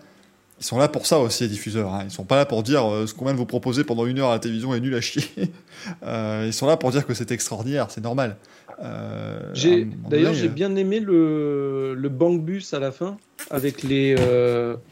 Oui, tu m'as compris. Mais je- pourquoi j'ai ri- J'aurais rien dû dire, j'aurais pas dû remarquer. Pourquoi, le- tu, le quoi connais, tu connais cette référence Pas du tout. Mon cher ami, Pas du tout de quoi vous alors on fait pleurer le cyclope après le Racing Café Oh, Hein non en pensant à nous Non, mais sérieusement, la petite interview de, de Button avec Verstappen, la couronne de laurier et tout. Oui, tu penseras à moi après quand tu. Oh, bah, je pense Euh, tout le temps, tu sais très bien. J'ai l'image en plus. Ah, Ah bah oui. non, non, s'il te plaît, non. Il paraîtrait que le plus important, c'est pas la longueur, c'est le goût. Donc, je disais, euh, la, la couronne de laurier à l'ancienne, la petite carottes. interview dans, dans le bus, c'était très sympathique, j'ai trouvé. Ça, ça changeait un peu des, des trucs habituels, tu sais, sur la ligne droite ou. Non, je pense que c'était pas mal et c'était bien pour les gens qui étaient sur place. Ah oui, Parce oui, que ça si pour pas ce sont pas- payé, si t'as pas payé ton petit billet euh, devant la ligne de, départ arrivée, tu les verras pas à l'interview, tu vois juste sur un écran. Là, ils ont fait le tour du circuit, c'était cool. Payez plus cher, hein, parce qu'on parlait vendredi, samedi, dimanche. Payez plus cher du coup. Tu mets une séance qui compte le vendredi, t'augmentes les prix des billets. hein, c'est euh, c'est mathématique. Je rappelle, parce que j'avais fait en 2013, donc c'était un bail quand même. hein, euh, ça coûtait déjà 75 euros pour aller à Spa-Francorchamps le vendredi. 75 Oui. euros, t'es assis sur une butte. Et comme tous les vendredis à Spa-Francorchamps il pleut, je sais pas pourquoi, c'est cyclique là-bas. hein, boue. c'est, euh, chaque année le vendredi c'est sous la pluie à un moment.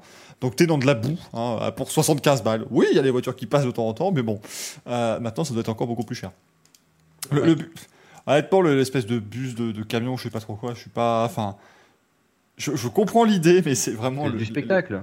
C'est le non mais c'est le la, manière de le présenter le truc. J'avais j'avais l'impression qu'ils étaient au zoo et qu'on présentait les nouveaux nés c'est le ça y est il y, a- il y a un petit panda qui vient de naître au zoo de Beauval on va le présenter au public bah, c'était ça avec les trois petites euh, les trois Moi, petites fenêtres rajouté le reste du peloton qui roulait autour du camion, comme le, le safari bus à, à Fuji.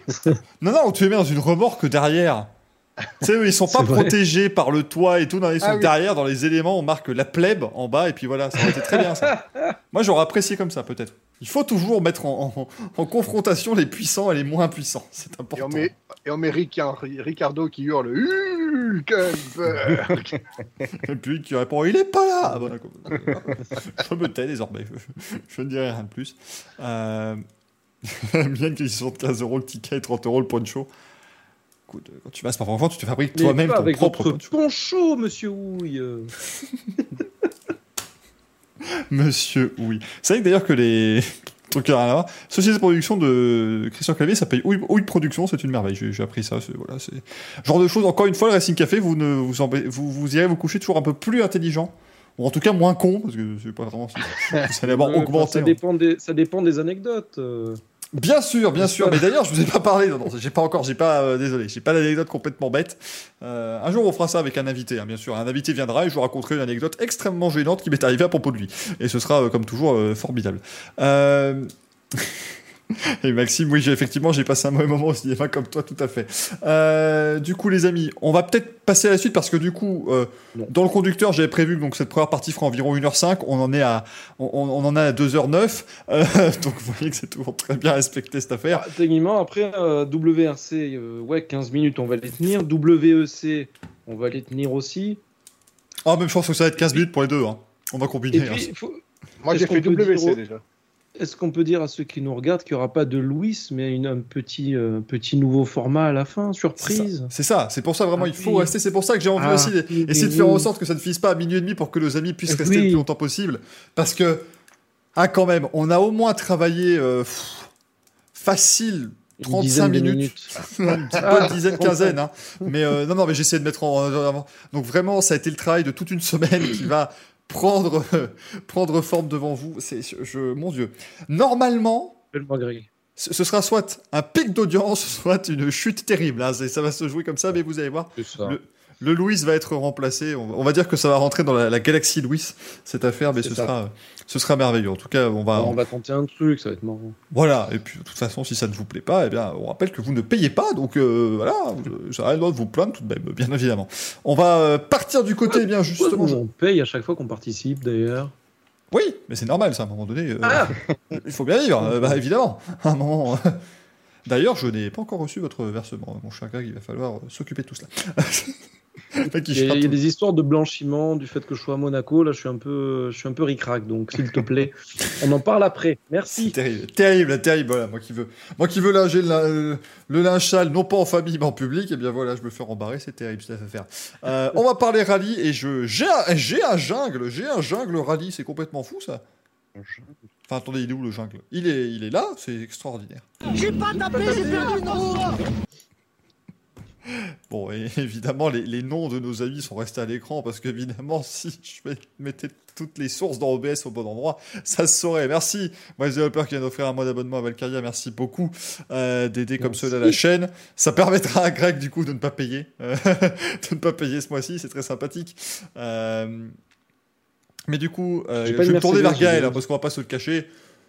C'est Gaël qui a le plus suivi, à mon avis, ce rallye d'Estonie, euh, dans, tout, euh, dans tout le quatuor que vous avez à l'écran. Avec cette Parce victoire. Gaël est estonien.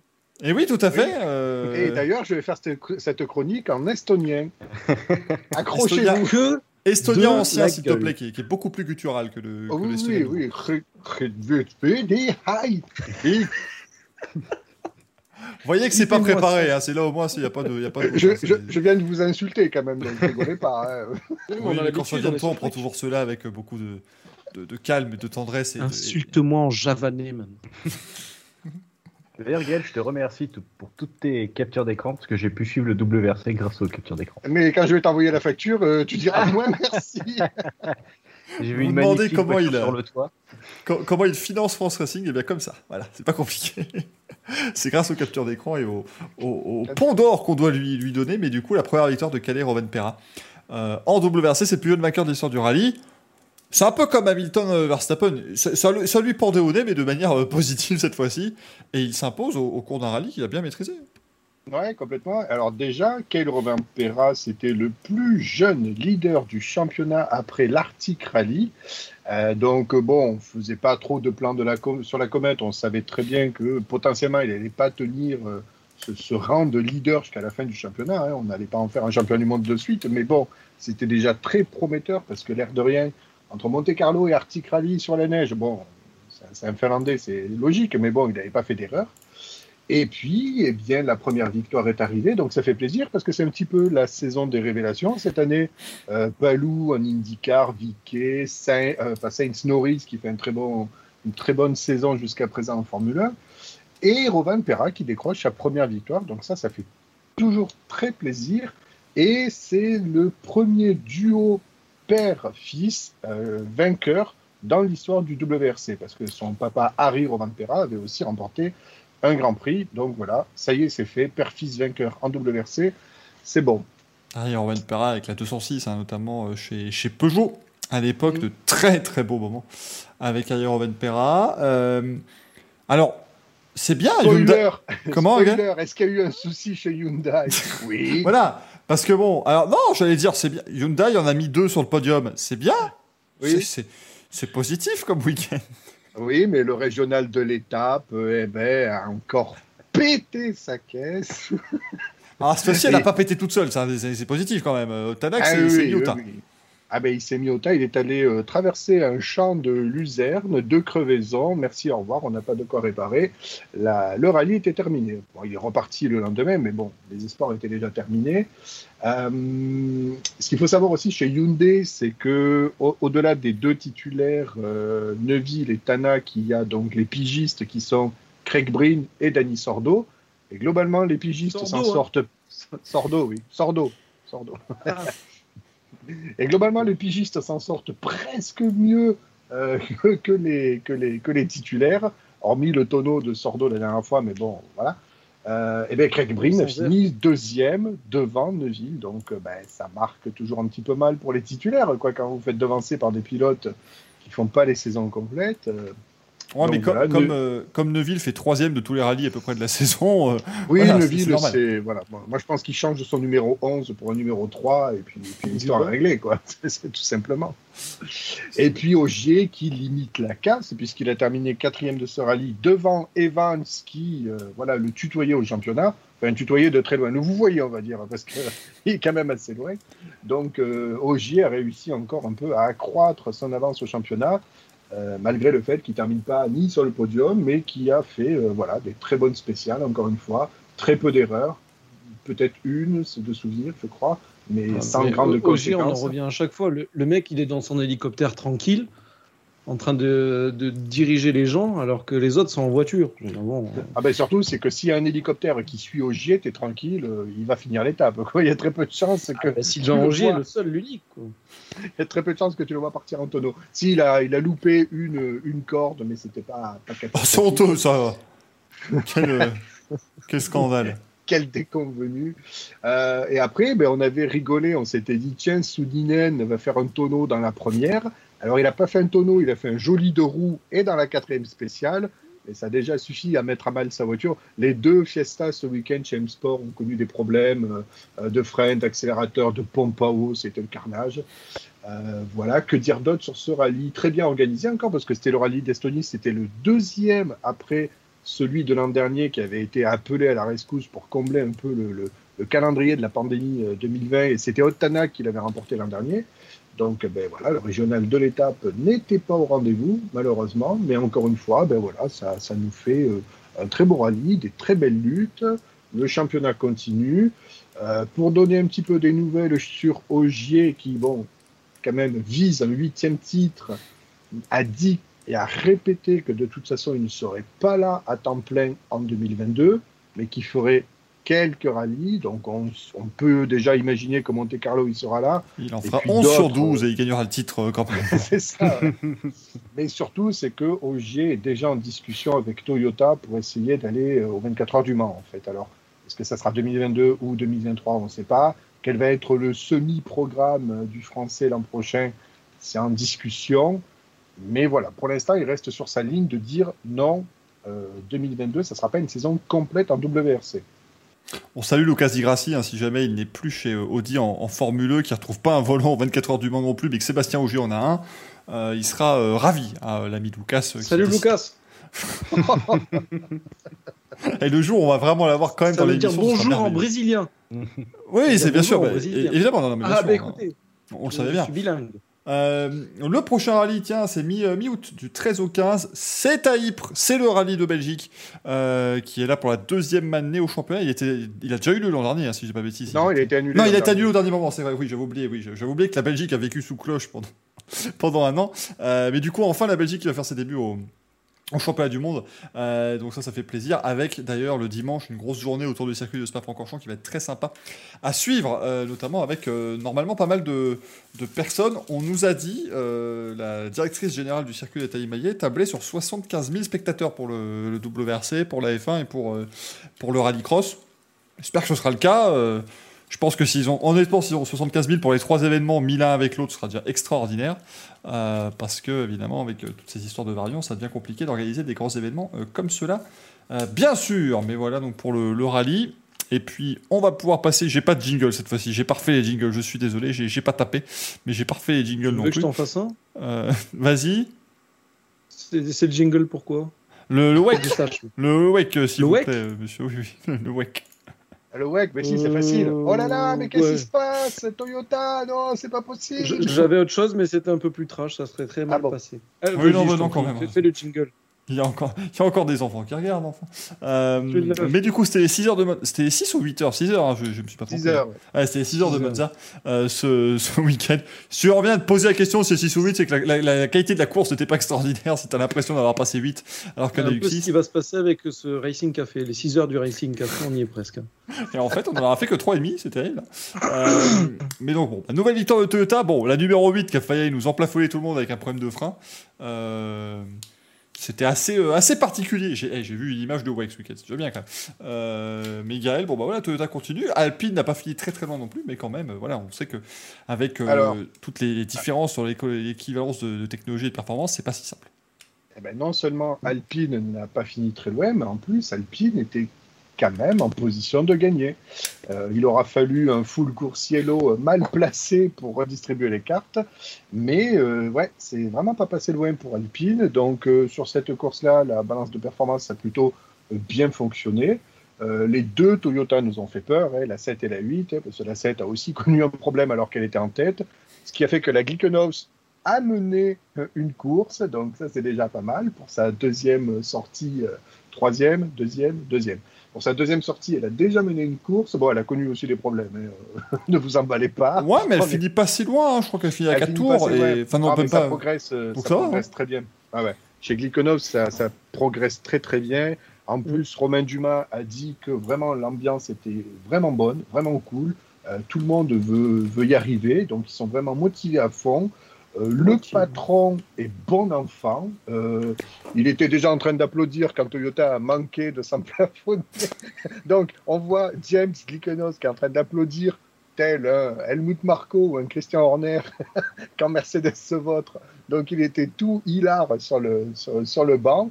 Et puis là, on voit la Glickenhaus en tête. Et puis deux, deux tours après, la Glickenhaus était dans le garage. hein. Karma. Ah ouais, dirait karma. Mais donc, euh, ouais, c'était plutôt euh, quand même une belle répétition pour les 24 heures du Mans. Et encore une fois, alors au général, on a quand même une LMP2 qui est troisième au général. Ouais, United Autosport. ouais. Et donc, ben, beaucoup déjà commencent à se dire qu'avec la fiabilité des LMP2 et quand même ce sentiment de fiabilité et d'insécurité euh, en catégorie hypercar, peut-être qu'on pourrait revoir une LMP2 euh, sur le podium général au 24 heures du Mans. C'était déjà arrivé avec euh, Yota, si je dis pas de bêtises, euh, Jackie Chan. Jackie Chan euh, qui a failli gagner en 2017. Euh, euh, qui- qui 2017, a voilà, c'est ça. Donc euh, le, le scénario pourrait se reproduire cette année. Ah, Je vous pardon. rappelle que James, James Glickenhaus a fait le, a réalisé le film Le Retour du Chinois. hein. Voilà, pour faire un petit parallèle. Non, mais c'est vrai Un petit. Après, Mais oui, non, mais- James non, mais- Glickenhaus, c'est vrai, Jackie Chan, Le Retour du Chinois. On est là pour les petites anecdotes du sport auto aussi, donc oui, non, t'as tout à fait raison, c'est super important. Non, non, non, c'est- c'est- c'est- ça fait partie de ces choses. On lui rappellera que ça de toute façon. Aujourd'hui, il y a un réalisateur qui sort ça. Il y a tous les trucs antiracistes qui le déglinguent, le mec, dans la seconde. Mais attendez, c'est pour les minorités, etc. Mais le retour du chinois, personne ne dit ça, voyons. Mais il est, bah, il est chinois, il est de retour, je comprends pas, euh, quel est le souci, euh, nanana. Il comprendrait pas le pauvre. euh, Mais alors, pour moi, c'est quasiment sûr que la MP2 va finir sur le podium du Mans, qui est la prochaine course du WEC, on le rappelle, les 21 et 22 août. Par contre, je pense qu'il est impossible qu'une LMP2 gagne, parce que 2017, on est vraiment pas passé loin qu'elle gagne quand même, hein, la, la LMP2 de Chan. Mais ici, je pense que si une voiture doit gagner, c'est la- la- l'Alpine de toute façon, c'est une LMP1, donc euh, c'est. Pour moi, c'est un peu. euh, Alors, le fait, le que les deux Toyota aient eu des problèmes, c'est quand même un signe que c'est bien parti pour Alpine, je trouve, pour les 24 ça, ouais, chez Toyota, c'est vraiment inquiétant. Enfin, inquiétant. Euh, le championnat, il est comme il est, quoi. Je veux dire, on est à mi-saison déjà. Déjà, on a fait trois courses. Euh, sur les trois courses, si on doit tirer un bilan, bon, ben voilà, il y a eu Spa, euh, les 8 heures de Portimao et les 6 heures de Monza. Euh, là, les 6 heures de Monza, c'était un peu le. D'ailleurs, on l'avait déjà dit, ça aurait été mieux de faire 8 heures à Monza, d'ailleurs, pour, mieux se préparer pour les 24 heures du Mans. Euh, le fait qu'il y ait eu deux problèmes sur les Toyota, on va commencer à se poser des questions parce que bah, on n'a pas beaucoup de, de- on n'a pas beaucoup de temps pour se retourner si vraiment il y a un réel gros souci. On peut peut-être perdre les deux Toyota à 24 heures du Mans, hein, c'est pas c'est pas interdit. Alors à, à la régulière, s'il n'y a pas de souci pour Alpine, ça va être compliqué de gagner. Oui, vraiment il n'y a pas de souci parce que il y a, y a quand même des soucis de, il y a des soucis, y a des, les relais sont différents par rapport au réservoir. Elle n'a aucune chance vraiment- en termes de rythme, ça. Enfin, en ça. rythme sur une course. Maintenant, maintenant, on dit que c'est Le Mans qui choisit son vainqueur. Donc bon, allez savoir. On peut, on peut tout avoir. Ce serait, euh, voilà. Encore une fois, ça fait partie de ces choses. Si Alpine gagne avec, en gros, on rappelle, c'est une LMP1 qui a juste moins de, qui a, pas mal de, de comment dire, de, bâtons dans les roues, parce qu'une LMP1, si vous mettez une LMP1 de l'an dernier, euh, vous mettez la Toyota de l'an dernier face à la Toyota de cette année, la Toyota de l'an dernier est plus rapide. Euh, globalement, c'est un peu, c'est un peu ça. Donc voilà, j'avoue que personnellement, et je pense qu'on l'avait déjà un peu évoqué, si, une LM si, si la Monza LMP1 de chez Alpine gagne Le Mans, c'est un peu gênant parce que Toyota se sera euh, enquiquiné à faire une voiture au règlement 2020, euh, de 2021. C'est ça oui, bah, de toute façon, entre guillemets, ça, ça, ça va gueuler dans les deux sens. C'est-à-dire que si c'est Alpine qui gagne, ça va gueuler parce que tout le monde va dire que c'est une LMP1 qui est éprouvée, qui est fiabilisée. Et c'est vrai que jusqu'à présent, Alpine n'a pas eu de très très gros soucis, à part une bien, petite alerte à Portimao, à Portimao, mais c'est vraiment bénin. Donc, euh, elle est fiabilisée, cette LMP1. Donc, effectivement, techniquement, elle peut remporter les 24 heures du Mans. Donc, ça gueulera si c'est ce, ce, ce scénario-là. Et ça peut aussi gueuler dans le sens où si Toyota fait le doublé, parce qu'on va leur dire encore, oui, à, à triompher sans, à vaincre sans plaisir, on triomphe sans gloire, mais c'est surtout, ça va être le gap, en fait. C'est-à-dire que si les deux Toyota mettent, je sais pas, 15 ou 20 tours aux Alpines, on va se dire, ben, on va s'arracher les cheveux pour la, pour la bob, quoi. C'est juste pas possible. Donc, euh, et je parle dans des conditions où aucune des deux voitures n'ait eu des gros soucis avec des, une heure d'interruption au garage ou des trucs comme ça. Vraiment, à la régulière, les deux voitures qui font tous les stints sans, sans problème. Et, si la, Toyota met une pilule à, Alpine, ça gueulera aussi, quoi qu'il en soit. Tout on verra bien sûr ce que ça va donner. On rappelle donc United Autosport qui gagne le LMP2 et qui termine sur le podium du général. Le team WRT qui est bien belge, qui finit deuxième, ça fait toujours plaisir. Euh, bien sûr, en, en GTE Pro, c'est donc Porsche qui a gagné. On rappelle que GTE Pro, bah, c'est un petit peu tristoun. hein. Il y a deux Porsche et deux Ferrari. hein. C'est sûr que c'est un peu compliqué. Euh, Par contre, la bataille a duré 6 heures. Oui, voilà, au, moins, les quatre voitures euh, sont dans le même tour, les quatre voitures jouent ensemble et les quatre voitures se, se battent bien. Mais il y, a- quatre voitures. C'est-à-dire qu'il y en a une qui abandonne, t'es sur le podium. C'est- un peu compliqué. Et puis, c'est AF euh, la Ferrari AF Corset numéro 83 qui s'est imposée en euh, GTE A. Mais on va retrouver pas mal de monde, bien sûr, au niveau des 24 heures du Mans. Axel, je me tourne vers toi parce que c'est un grand moment qui va encore une fois être là. Bien sûr, on va vous mettre un, un, petit jingle euh, très agréable, euh, comme d'habitude, si je retrouve où euh, sont mes jingles. Voilà, évidemment. C'est parti pour l'élection du manche à couilles avec le jingle qui, est comme, comme il faut. Axel, tu as à peu près 5 secondes 2 pour aller chercher tout l'attirail, bien sûr, qui est déjà quasiment mis. C'est formidable, il était totalement prêt. On prend manche, on prend des couilles, ça fait un manche à couilles. Ah, c'est quand même un merveilleux jingle. J'espère que vous avez eu le son. hein. Si vous l'avez pas eu, je m'en excuse, mais normalement c'est le cas. Euh, Aquel, à toi euh, la parole. C'est parti pour notre élection du manche à couilles d'or hebdomadaire. Mesdames et messieurs, bonsoir. J'ai Bonsoir. mis mon plus bel attirail. Attirail, oula, je ne sais plus parler. Magnifique attirail. Attirail. Bien. C'est attirail apéro. Attirail. Magnifique nœud papillon. Et sans plus attendre, voici Tranquille. Oh, le magnifique manche à couilles. le merdolino. Le Merdolino. Elles sont belles, elles sont lustrées. Alors, je tease un petit truc. Un t-shirt arrivera bientôt. Vous vous avez pu le. le- vous avez pu On a l'admirer. vu quelque chose. Toutes les associations antiracistes vont, vont le vouloir, ce t-shirt. Ça va être merveilleux. Ne vous étonnez pas si Hamilton là au départ d'un Grand Prix. hein. Eh ben, tu, vois pas, tu vois pas Hamilton à la fin d'une course Thanks to the Merdolino. yeah. I like to thank the merdolino. I mean, je you pense know, que je un passe à vie euh, pour la Formule 1, si c'est ça. Ah, pas le truc qui va prendre des proportions gigantesques.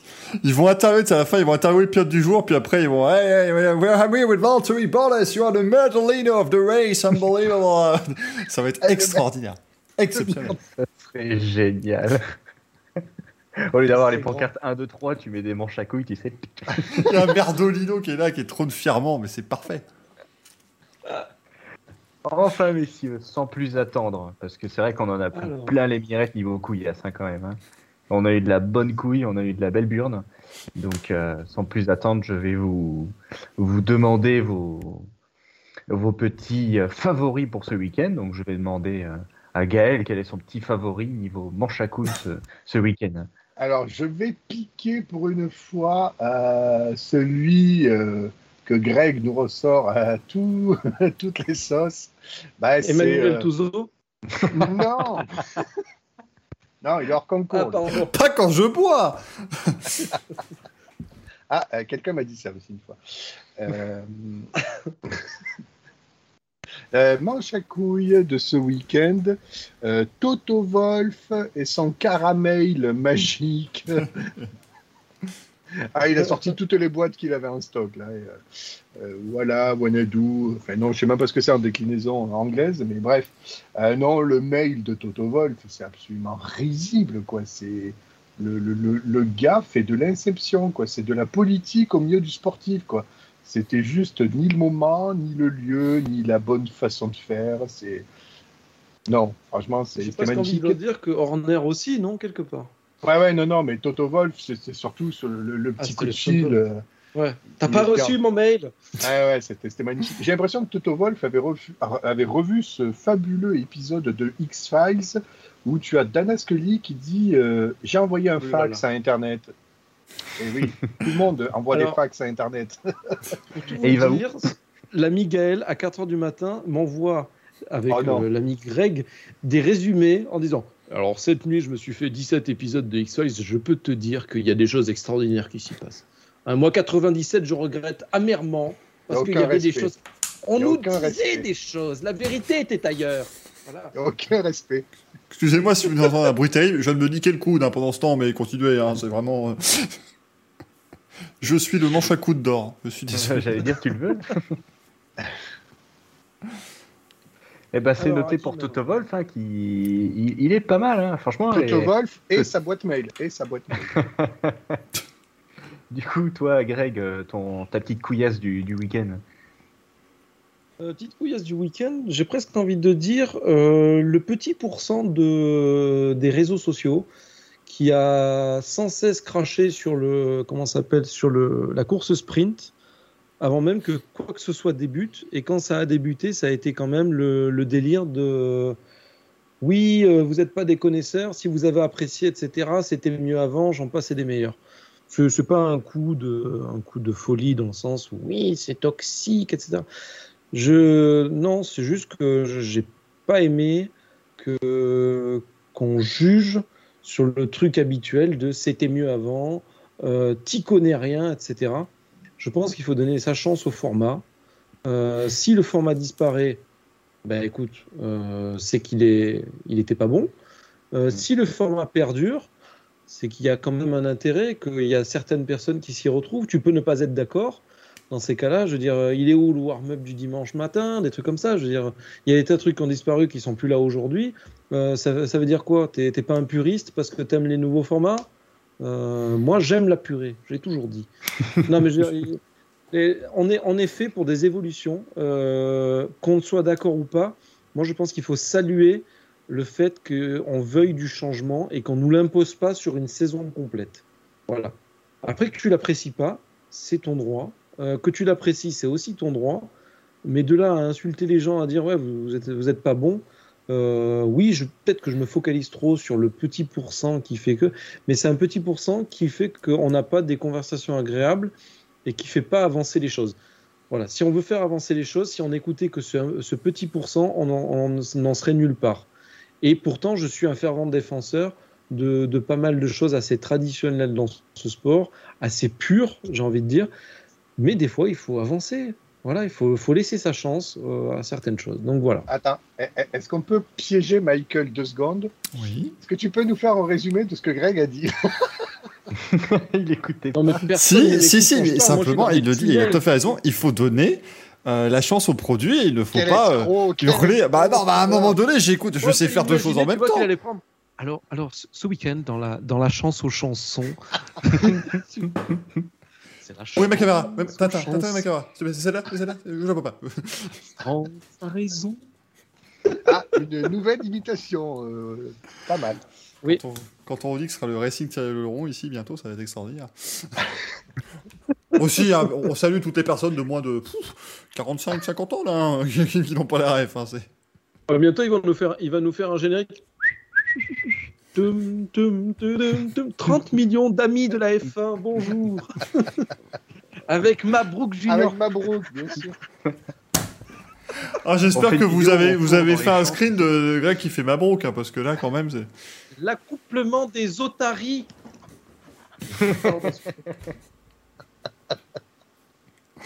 Oh merde, on l'a perdu. On- on vient de- C'était pas ça la surprise, hein. Restez, je vous promets, c'était pas ça. Reste encore un peu. Ah oui, les phoques, les otaries, nous on connaît. Hein. Enfin, je me comprends. Passons. Oh, c'est tellement beau. Et dis-moi, mon petit Michael, quelle est ta, ta couillasse du week-end? Ah, moi, ma, bonne euh, c'est pour euh, le, le médecin d'écurie Red Bull, euh, le, le docteur Helmut Marco. Euh, parce que là, non, non, ça devient, ça devient extraordinaire. Enfin, il, est à ça de demander, de demander la peine de mort, euh, ce, qui est, ce qui est quand même une merveille absolue. Donc oui, oui, non, là, c'est largement Helmut Marco qui, euh, pour moi, mérite pour l'ensemble de son œuvre, mais particulièrement pour celle de ce week-end. Très bien. C'est très beau, c'est très bien. Euh, Et toi, Axel Mon et chat. pour Oui. moi, je suis un petit peu partagé. Ah. Euh, c'est dans le- ça, ça parle de Canet, c'est dans les, un peu le même clan, mais je suis partagé entre euh, Perez et, et AlphaTauri. Parce que AlphaTauri, bah, pour moi, c'était mes, mes premiers parce que bah, c'est des manches à couilles parce qu'ils n'arrivent pas à régler une voiture en une heure alors que les autres savent le faire. Donc euh, pour moi, c'est un petit manche à couilles gentillet. Et puis Perez, euh, bah, en fait, il Gentillet gâche. Jean, Jean Guadeloupe ou Martinique Ah Parce que mon père est, ma mère est martiniquaise et mon père est martiniquais, donc c'est pour ça. que je- Oh non. des origines. Oh merde, oh là là là là là. Écoute, mince, si on peut plus faire les blagues des années 80, merde. On est où ici? Oh, c'est le grand bluff. Je Ah plus. Oh putain, c'est génial.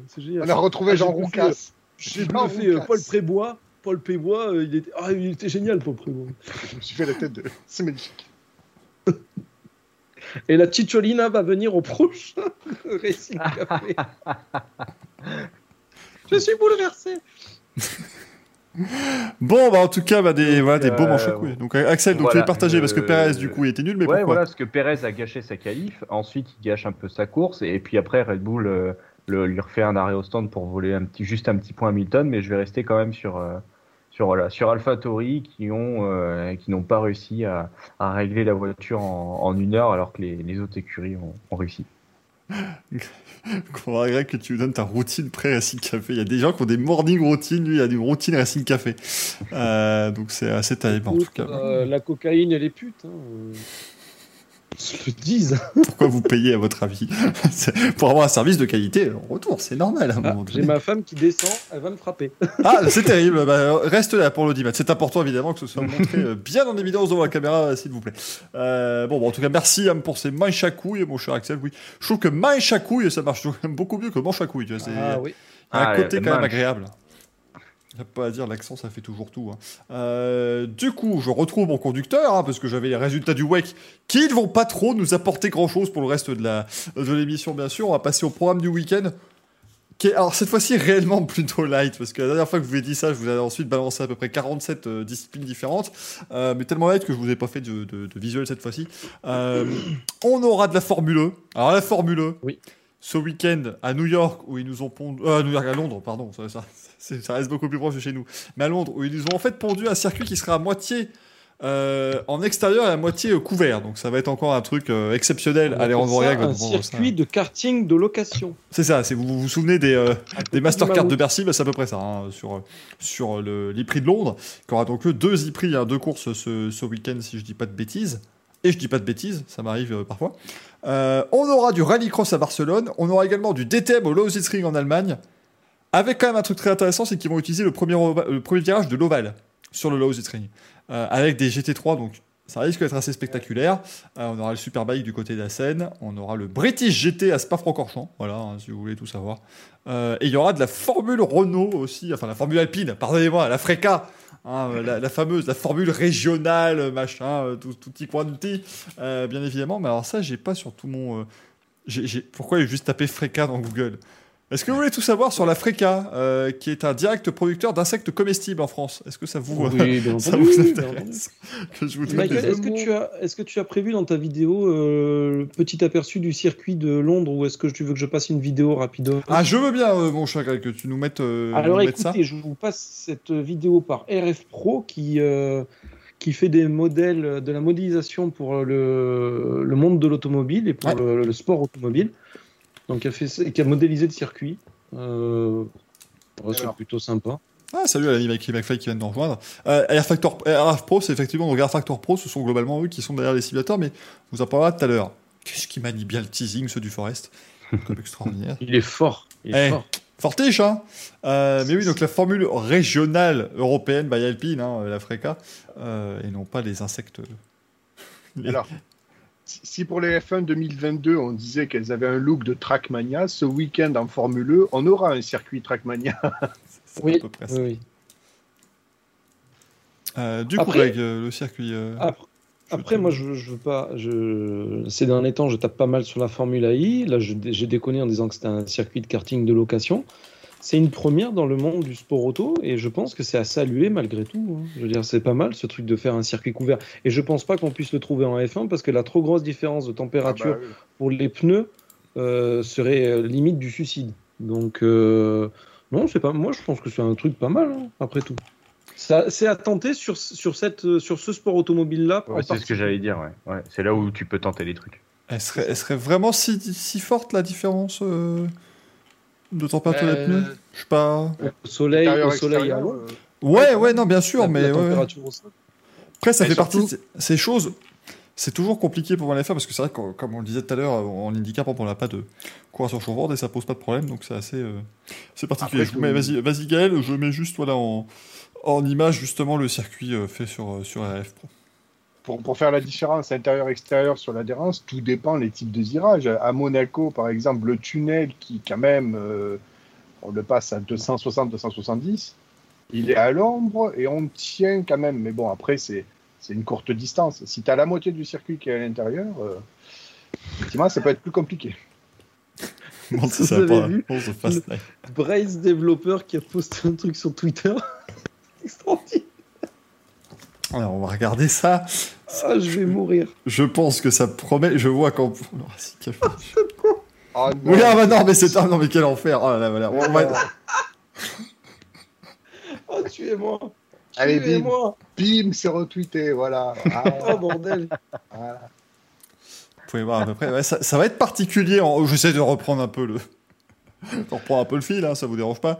Euh, mais ouais, ça va être un peu particulier, mais pourquoi pas Je dis pourquoi pas, hein, finalement. Euh, euh, ils ont Après, raison de tenter juste, juste à espérer qu'il n'y ait pas des gros cartons style euh, Arabie Saoudite où il y a une, une Formule E qui s'envole, parce que si ça s'envole dans le indoor, ça va faire mal.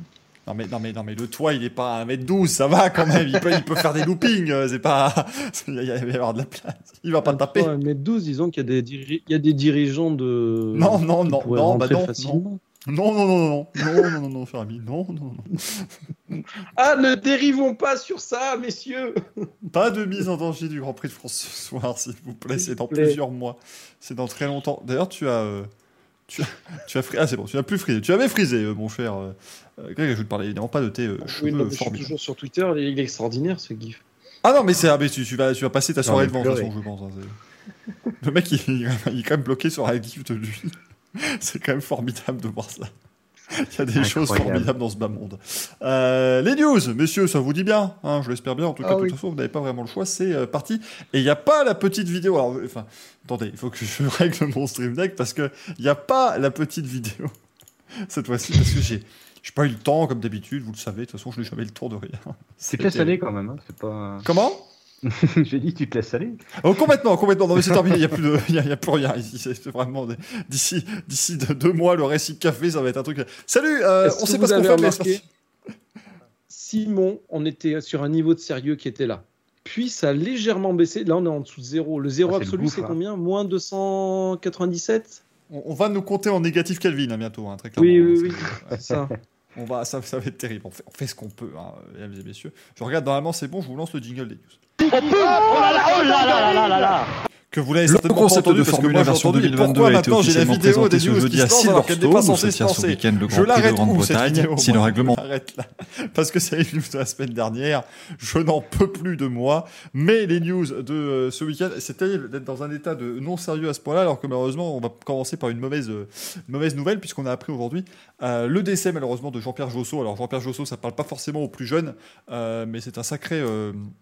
Un sacré pan de l'histoire du sport auto en, France euh, qui euh, nous a quittés à l'âge de, de 84 ans. Jean-Pierre Josso, c'est un double vainqueur des 24 heures du Mans euh, avec Alpine et, Didier Pironi en 78 et avec Jean Rondeau quand même sur une voiture du cru. C'était quand même extraordinaire puisque Jean Rondeau était artisan concepteur et pilote dans ces, voitures-là.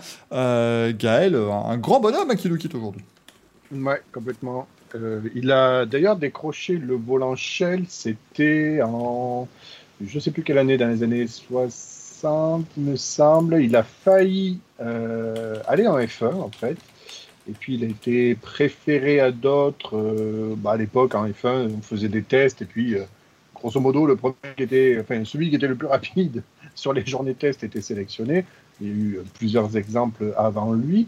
Mais il a quand même bien su rebondir, notamment ben, avec des, des marques françaises, comme Alpine notamment. Donc il y a eu quand même une belle, une belle épopée avec Alpine, avec cette victoire en 78, 78 si je dis pas de bêtises. Et puis après, euh, magnifique avec euh, Rondeau, avec Jean Rondeau, hein, une Rondeau en 1980, donc euh, toujours euh, écurie française. Il a essayé. Il a essayé, ouais. Alors, euh, Josso, il aurait pu remporter les 24 heures du Mans à de nombreuses autres reprises, il a eu aussi euh, voilà, des, des, des, coups de malchance. Euh, combien de fois il a fait les, les 24 heures du Mans, euh, Josso? Je crois que c'était. C'était pas mal. Pas loin d'une vingtaine de fois. Ouais, hein. C'était pas mal. Et, et, il avait terminé troisième à plusieurs reprises déjà avant de gagner enfin en 78. Pour tout vous dire, quand il gagne en 78, c'était un peu enfin parce que il était passé très près à de nombreuses reprises. il était notamment, il a gagné notamment le Grand Prix de Monaco F2 aussi à une époque. Donc euh, un grand bonhomme, Jean, Jean-Pierre Jousseau, et on, a, on voulait évidemment. F3, il me semble. C'est pas un F3 le Monaco 80 euh, ah, c'est très, c'est très possible parce qu'il était champion de France de F3. Oui, ça devait être en F3, excusez-moi. Euh, chers amis, il était vice-champion d'Europe en, F2 en, 72 notamment aussi. Donc euh, voilà, on voulait évidemment commencer par rendre hommage à, à Jean-Pierre Josso.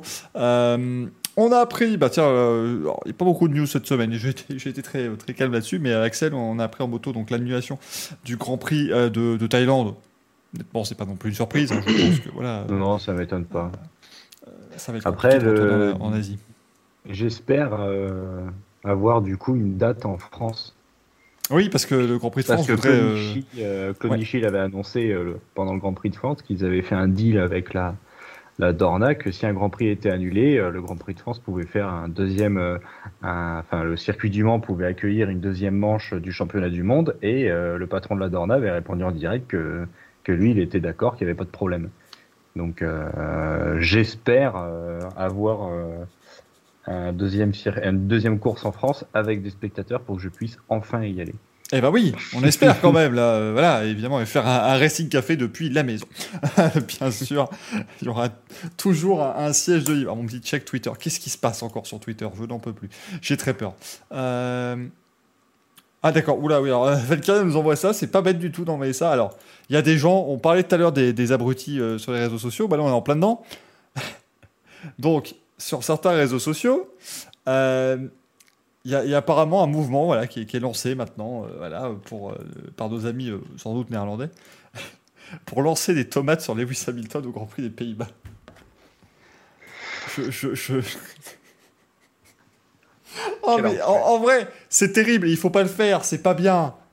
Mais le camion de la enfin la voiture de la parade des pilotes avec les, tomates qui sortent des tribunes, ça peut être extrêmement rigolo parce qu'aucune tomate n'arriverait sur Lewis Hamilton. Mais bon, ce serait pas une belle image quand même. Mais voilà, c'est compliqué. mais bon, ça c'est encore une fois, c'est une personne. vous avez, vous avez dû voir, il y a eu Zigo qui a interviewé, euh, qui a interviewé euh, Hamilton à la fin du Grand Prix. Hamilton a été d'un calme olympien, il a gardé son sang-froid. Chez Zigo, on les connaît. Euh, Ocon, c'était le French fuck. Zigoto. ils ont bien joué. C'est la fin de ce Racing Café. on pourra pas faire mieux. Ah là, on peut, on peut sur. Mais ils ont cherché à le piéger. Ils ont cherché à le faire sortir de ses gonds. Moi, je les trouve. Je veux dire, oui, il, est... il y en a plein qui ont dit ouais, mais il est payé pour ça, etc. C'est normal qu'il. Saigon, oui. Non, mais c'est normal qu'ils ne s'énervent pas. Excuse-moi, mais au bout d'un moment, tu peux perdre ton sang-froid en les envoyant en chier. Excuse-moi, euh, Hamilton, s'il a envie, c'est le meilleur, euh, c'est un des meilleurs euh, pilotes de F1 de, l'histoire. Il lui dit, petit journaliste, casse-toi, arrête de me faire chier, quoi, au bout d'un moment. Verstappen, non, mais Verstappen, il a dit, le prochain qui, me parle, je sais plus c'était à propos de quoi, je lui, je lui, fais un, je lui fous un coup de boule. C'est Canada. Ouais. ouais. Non, mais je veux dire, au bout d'un moment, T'es bien gentil, mais euh, quand on te cherche, on te trouve. Donc, euh, Zigo, en plus de ça, ils ont une réputation. Voilà, quoi. Allez vous faire voir. Donc, bon. Ah, bah non, effectivement, voilà, ça fait partie de ces choses assez, euh, assez bêtes. voilà, c'est dommage que ça prenne des oui, proportions c'est malheureusement une frange des fans, mais comme d'habitude, c'est une frange, mais c'est la frange bruyante, donc c'est celle qui représente tout le monde. C'est un peu le souci, dans, dans l'esprit collectif en tout cas. Euh, Danny Pedrosa qui va être de retour, ça, ça fait super plaisir, Axel, quand même. On va retrouver Danny Pedrosa. Euh, enfin, on serait tenté de dire, parce que depuis 2019, on pensait quand même que ça allait pouvoir se faire à plusieurs reprises. Il va donc faire une wildcard pour euh, KTM au Grand Prix de Styrie, prochain Grand Prix de moto, euh, le 8 août prochain. C'est une excellente nouvelle. Ouais, c'est pas trop tôt. C'est vrai qu'ils ont toujours privilégié Calio pour des wildcards. Euh, donc là, il peut enfin revenir. Après, euh, moi, j'attends, j'attends rien de lui. Euh, il a développé la KTM aux petits oignons. Il a, c'est lui qui a réussi à développer cette moto pour gagner. Donc là, là pour lui, c'est vraiment plutôt une belle révérence et histoire de, retourner un peu sur la piste. Mais pour lui, ça va être vraiment un très bon week-end pour histoire de s'éclater un peu. Quand on voit le, nouveau châssis KTM qui a été apporté et qui fait des merveilles avec notamment Miguel Oliveira, Il va venir donc avec une version un petit peu, euh, euh, modifiée, en tout cas avec des évolutions potentielles de la KTM RC16. hein. Vous avez le droit avec une wildcard de tester quand même des évolutions comme ça en week-end de course. Qui sait si ça marche aussi bien que le nouveau châssis, peut-être euh, titiller des, des bons chronos, ça pourrait être le cas, même si évidemment il n'a pas le rythme. hein, Surtout qu'Olivera a gagné l'an dernier euh, en Autriche, si, si je dis pas de bêtises. Euh, Oui, oui, que bah oui, il gagne avec, euh, Donc, virage, euh, Oui, donc pourquoi pas une petite victoire de Pedrosa. Xoaz qui me dit Pedrosa qui revient, un nouvel espagnol qui peut tomber, quelle hype. Ah, c'est sûr que là, euh, là, ouais, alors ça va être, ça va être compliqué. On, on espère que ce sera pas le cas et qu'il va pouvoir faire un beau week-end.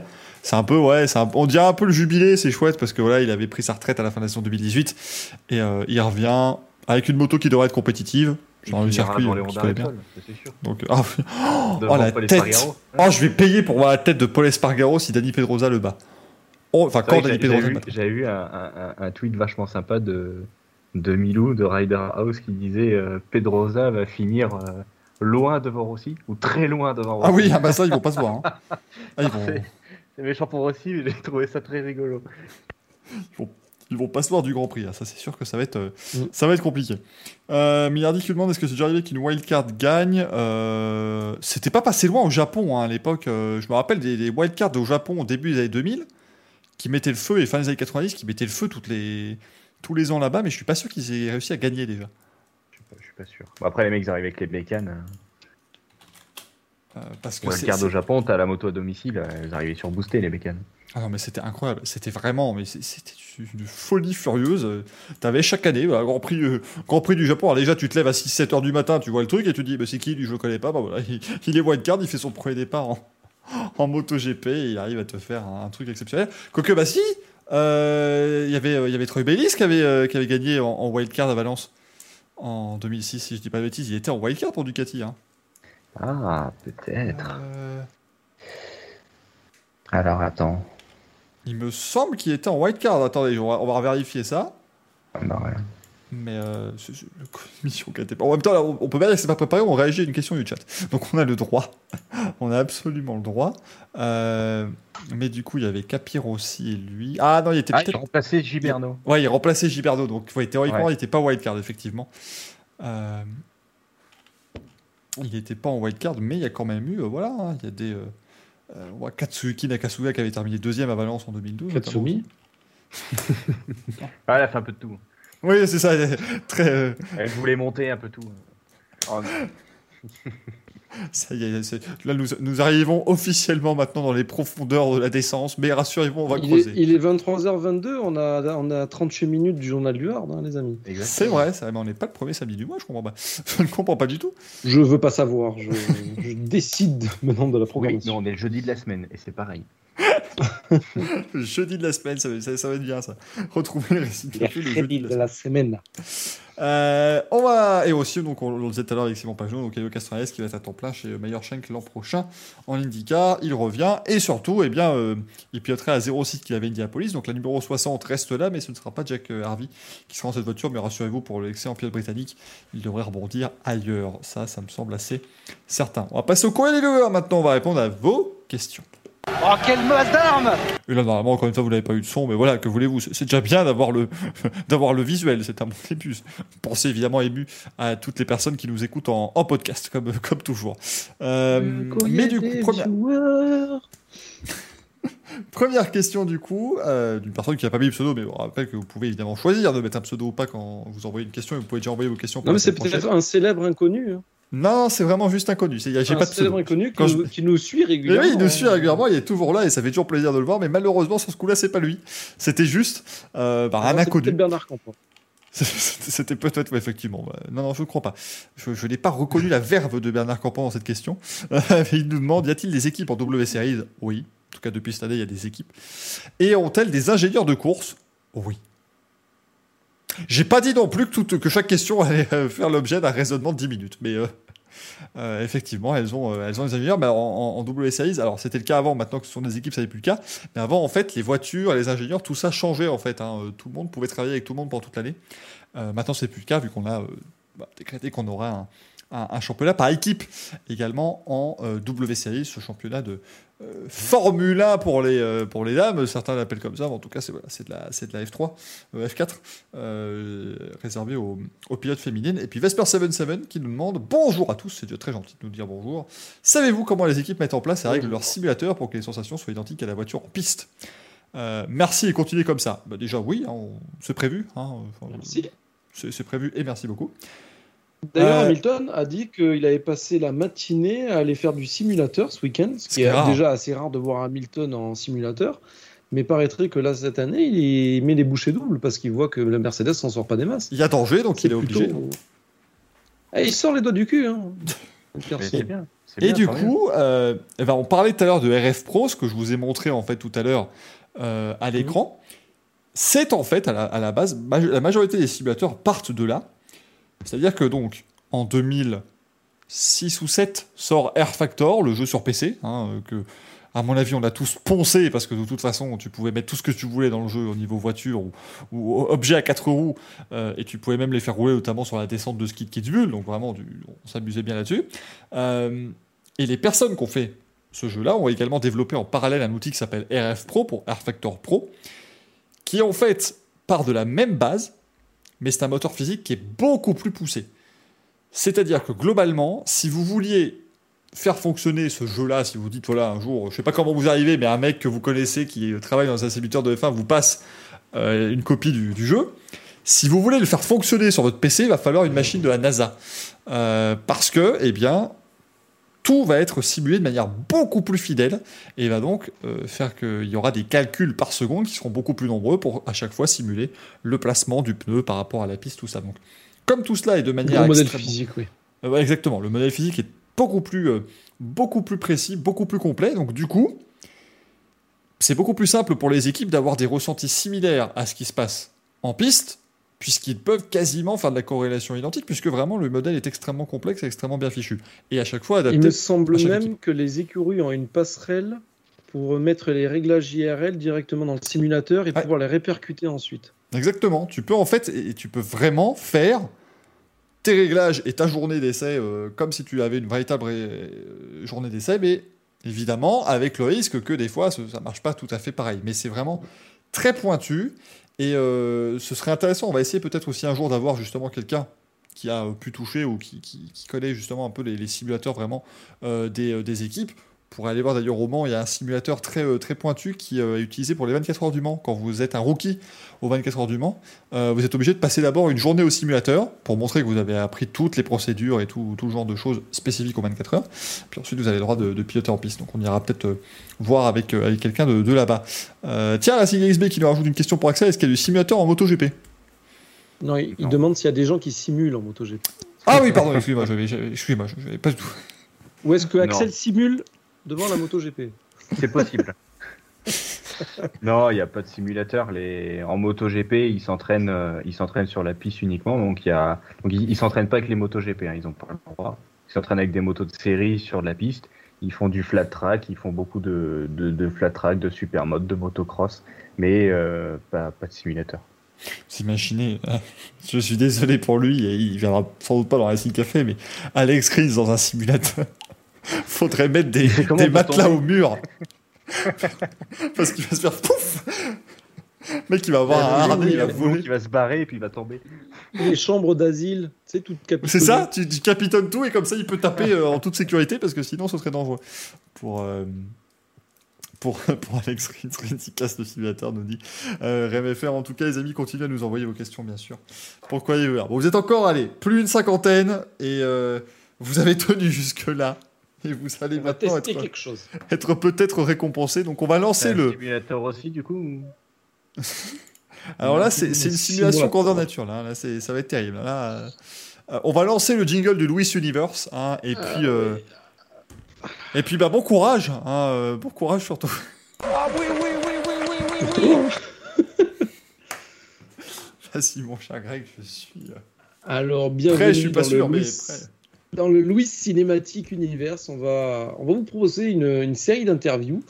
Euh, alors, mon premier invité, c'est Jean-Michel Apathy. Alors, euh, Jean-Michel, bonsoir. Qu'avez-vous pensé de ce Grand Prix? Déjà, j'aimerais vous dire,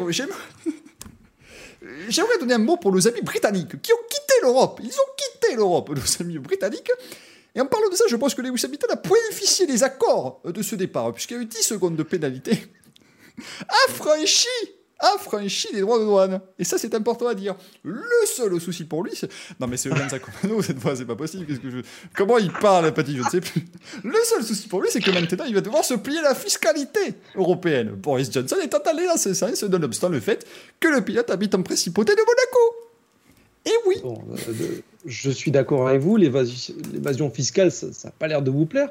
Et sinon, pour euh, Max Verstappen, euh, Il a été conclu que les pêcheurs néerlandais, vous connaissez les Pays-Bas, c'est sympathique, euh, prennent moins de poissons dans les eaux britanniques maintenant. Attendez, parce que c'est pas la pire. hein.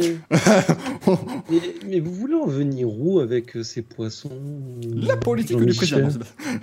L'accident était purement politique. Et oui, il visait à servir d'exemple les points au championnat étant une métaphore pour le poisson.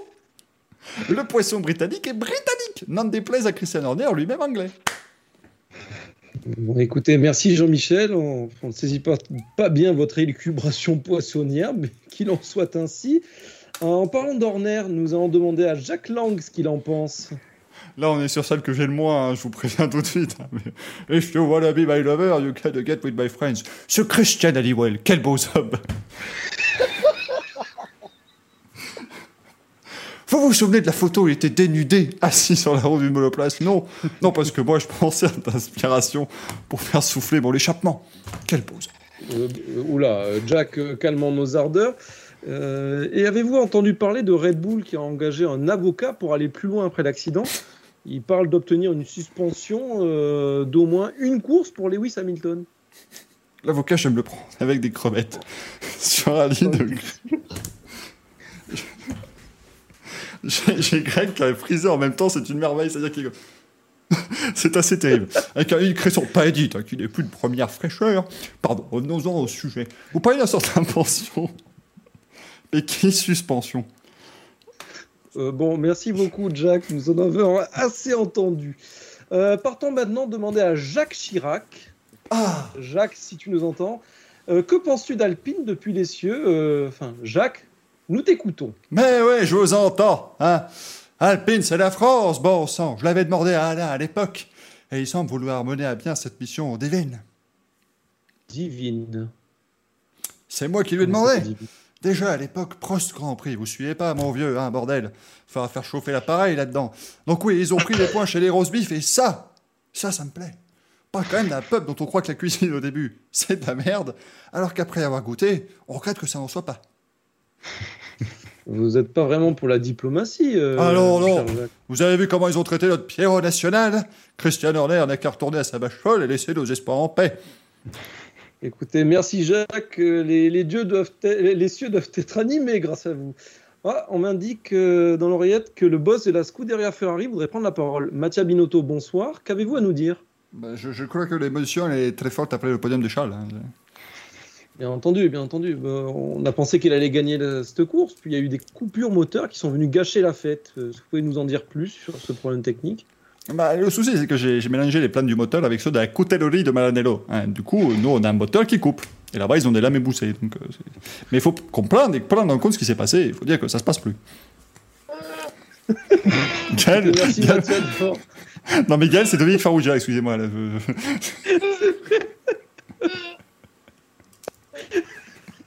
L'italien de Gaël. Écoutez, euh, merci Mattia d'avoir dissipé ce brouillard technique à couper au couteau ou au moteur. Enfin bon, on sait plus trop. Euh, bon, et pour terminer, nous passons la parole à Flavio Briatore qui a un petit mot à nous dire sur la situation anglaise justement de Ferrari. Eh, ciao, come va? Eh, ciao. Eh, ma una situazione come ça, je te lo regalo rapido, eh. Un piccolo coup de Sainz dans les murs et un détonateur, hop, hein. Safety car? Charlie dans les vides médiums, et hop, hein. Les pactoles. ça, c'est- toute la, toute la frange italienne de France de me tomber dessus. hein. Euh, non, mais je l'aimais bien, Binotto, mais il fallait bien de rester à faire des dessins, hein, laisser les grands gagner des courses. C'est à vous, euh, cher ami. Oui, c'est vrai que les couleurs ne sont plus bonnes. Et, moi euh, alors donc, mer- merci. Comment ça, et moi alors? Bah, Et moi, la vie du pro Euh, Monsieur Pro? Vous n'étiez pas invité à l'émission. Si on devait parler de F1 avec quelqu'un, ça serait sûrement pas avec vous. À la limite, on pourrait débattre des insultes racistes auxquelles Lewis a dû faire face. et Mais ça va, ça va aller, oui. Vous n'avez pas sorti les insultes racistes à tout bout de champ, merde. Attendez, c'est grave quand même. Mais c'est Euh, obsessionnel chez vous. bah, Justement, on n'en a pas parlé. Arrêtez, arrêtez, arrêtez. Vous êtes ridicule. Désagréable en plus, c'est terrible. Et vous vous êtes invité qui est ridicule. Arrêtez, arrêtez. Vous donnez une image hystérique, vous vous rendez pas compte. Hein. Ça vous dérange de ne pas avoir participé? Enfin, je vous sais- avez un melon, mon vieux. Mais vous, vous arrivez à rentrer dans le cadre de votre caméra? Non, parce que là, c'est énorme. Un peu d'humilité. Ouais, bon, c'est ça. Euh, écoutez, euh, merci Monsieur Pro. On- N'oubliez pas de prendre votre vodka à la camomille comme Kimi après les célébrations FIA. Et merci à tous. Ah oui, oui, oui, oui, oui, oui, oui. J'ai remis le jingle parce que ça valait bien le coup. Euh, C'est un petit quelque chose, voilà, on tente des Ah, trucs. Bravo, oui. messieurs. Je dis bravo. Je dis euh, bravo. Écoutez, on- a fait une petite tentative avec, avec euh, l'ami euh, l'ami Michael sans répétition, voilà. Par contre, je trouve que le Mattia Binotto, c'était plus Flavio Briatore. Pas, Alors bon. Binotto, parce que j'ai écouté. Il parle très bien français, c'est Mathieu Binotto. l'écriture. Il parle très bien français, il n'a pas, pas d'accent, sauf quand il dit des trucs du style Monza. La Monza, il est, il est dit avec l'accent, moi, tu vois. C'est fait, normal. Oui, alors, euh, nous n'avons pas eu de problème, il faudrait peut-être voir avec Monza. Tu vois, il y a des trucs comme ça. Les gens qui vont écouter comme podcast vont se faire avoir sur l'image, vont croire voir les vrais. Mais évidemment, mais bien sûr, bien entendu. Ils sont, ils sont tous bourrés, les gens qui nous écoutent en podcast, alors du coup, mais oui. Mer- Merci, merci au chat et à ceux qui sont restés de nous avoir écoutés pour cette petite élucubration humoristique. Voilà. Imagine les gens, ça se trouve, ça fait une heure et demie, ils disent alors, euh, aux personnes qui eux, non mais, non mais laisse Ils ont dit de rester jusqu'au bout, ça va être extraordinaire, laisse, laisse Ah, c'est pour ça Mais c'était. Eh ben merde alors, c'était vraiment de la grosse merde. Euh, non mais voilà, si c'était nul, n'hésitez pas à le dire. De toute façon, je n'ai pas à vous le dire, je connais Internet, oui, ce sera, non, mais ce sera le cas. C'est un peu comme les courses sprint, on fait des tentatives. Oui, mais là, on a, par- on a prévenu personne avant. Ça, c'est c'est le problème. C'est que les courses sprint, ils étaient prévenus. C'était c'était pas prévu non plus. Hein. Moi, moi, je propose que je propose que ceux qui répondent mal aux Louise soient obligés de faire une imitation. Oui, parce que finalement, euh, Ah, J'aurais pas, j'aurais pas fini, laisse tomber, je vais faire ça tous les jeudis. alors, après cette partie humoristique, il débarquant le vrai Louis. Tada, c'était ça. J'en ai pas fait J'ai pas fait de des- Louis. Les gens vont écrire, Franchement, je devais, faire, je devais faire un Louis, mais j'ai pas eu le temps. Donc, ouais. t'aurais- les gens vont dire, t'aurais mieux fait de faire un Louis que ça. non, non, mais je, je plaisante. Alors, Mylène qui nous dit, ma soeur s'inscrit sur Twitch, je dois sécuriser votre scène, elle est peut-être tombée là-dessus en introduction. Ré- Alors, ceux qui viennent d'arriver pour ça, c'est pas l'émission entière. hein. On avait Simon Pagenaud, le, le vrai, du Oui. coup, parce que maintenant les gens vont Là, on est que dans les bas-fonds du Racing Le, Café. v- le vrai du vrai, que Ouais, ça c'est juste avant la fermeture. Parce que là, les gens, ils, ils viennent d'arriver, ils croient qu'en fait, toute la soirée, on a des invités, on les fait que les imiter. Et ça n'a aucun intérêt. Ils se disent, mais c'est- il y a toujours Mon quelqu'un. Pagenon ça, était là en chair et en os. Il y avait le vrai Simon Pagenaud, il est resté une heure, vous pouvez retrouver ça en podcast dès demain. Euh, demain, car il est 23h37 et on va terminer, donc on ne terminera pas le euh, 23 juillet. Merci beaucoup d'avoir été là euh, et d'avoir quand même eh bien, euh, supporté nos bêtises, parce qu'on aime bien faire et dire des bêtises le Racing Café. Donc euh, j'espère vraiment que ça vous a plu. Euh, bien sûr, les amis, on se retrouve bien entendu jeudi prochain pour un nouveau Racing Café qui sera, je l'espère, et je l'imagine en couleur, bien entendu. Lundi aussi, n'oubliez pas Grand Prix, votre émission de, de Formula. Merci Greg, merci Greg pour ce moment déjà. Merci Gaël, merci, Merci Axel. à tous, à ceux qui nous ont agréablement suivis. Merci à tout le chat, bien sûr. Un grand merci encore à Simon Pagenaud qu'on retrouvera avec grand plaisir dans le Racing Café. Et maintenant, eh bien, il ne me reste plus qu'à vous dire au revoir. Mais là, on va pas le faire en imitation parce que sinon, ça devient compliqué. À la semaine prochaine. Ciao, ciao. Ciao, ciao.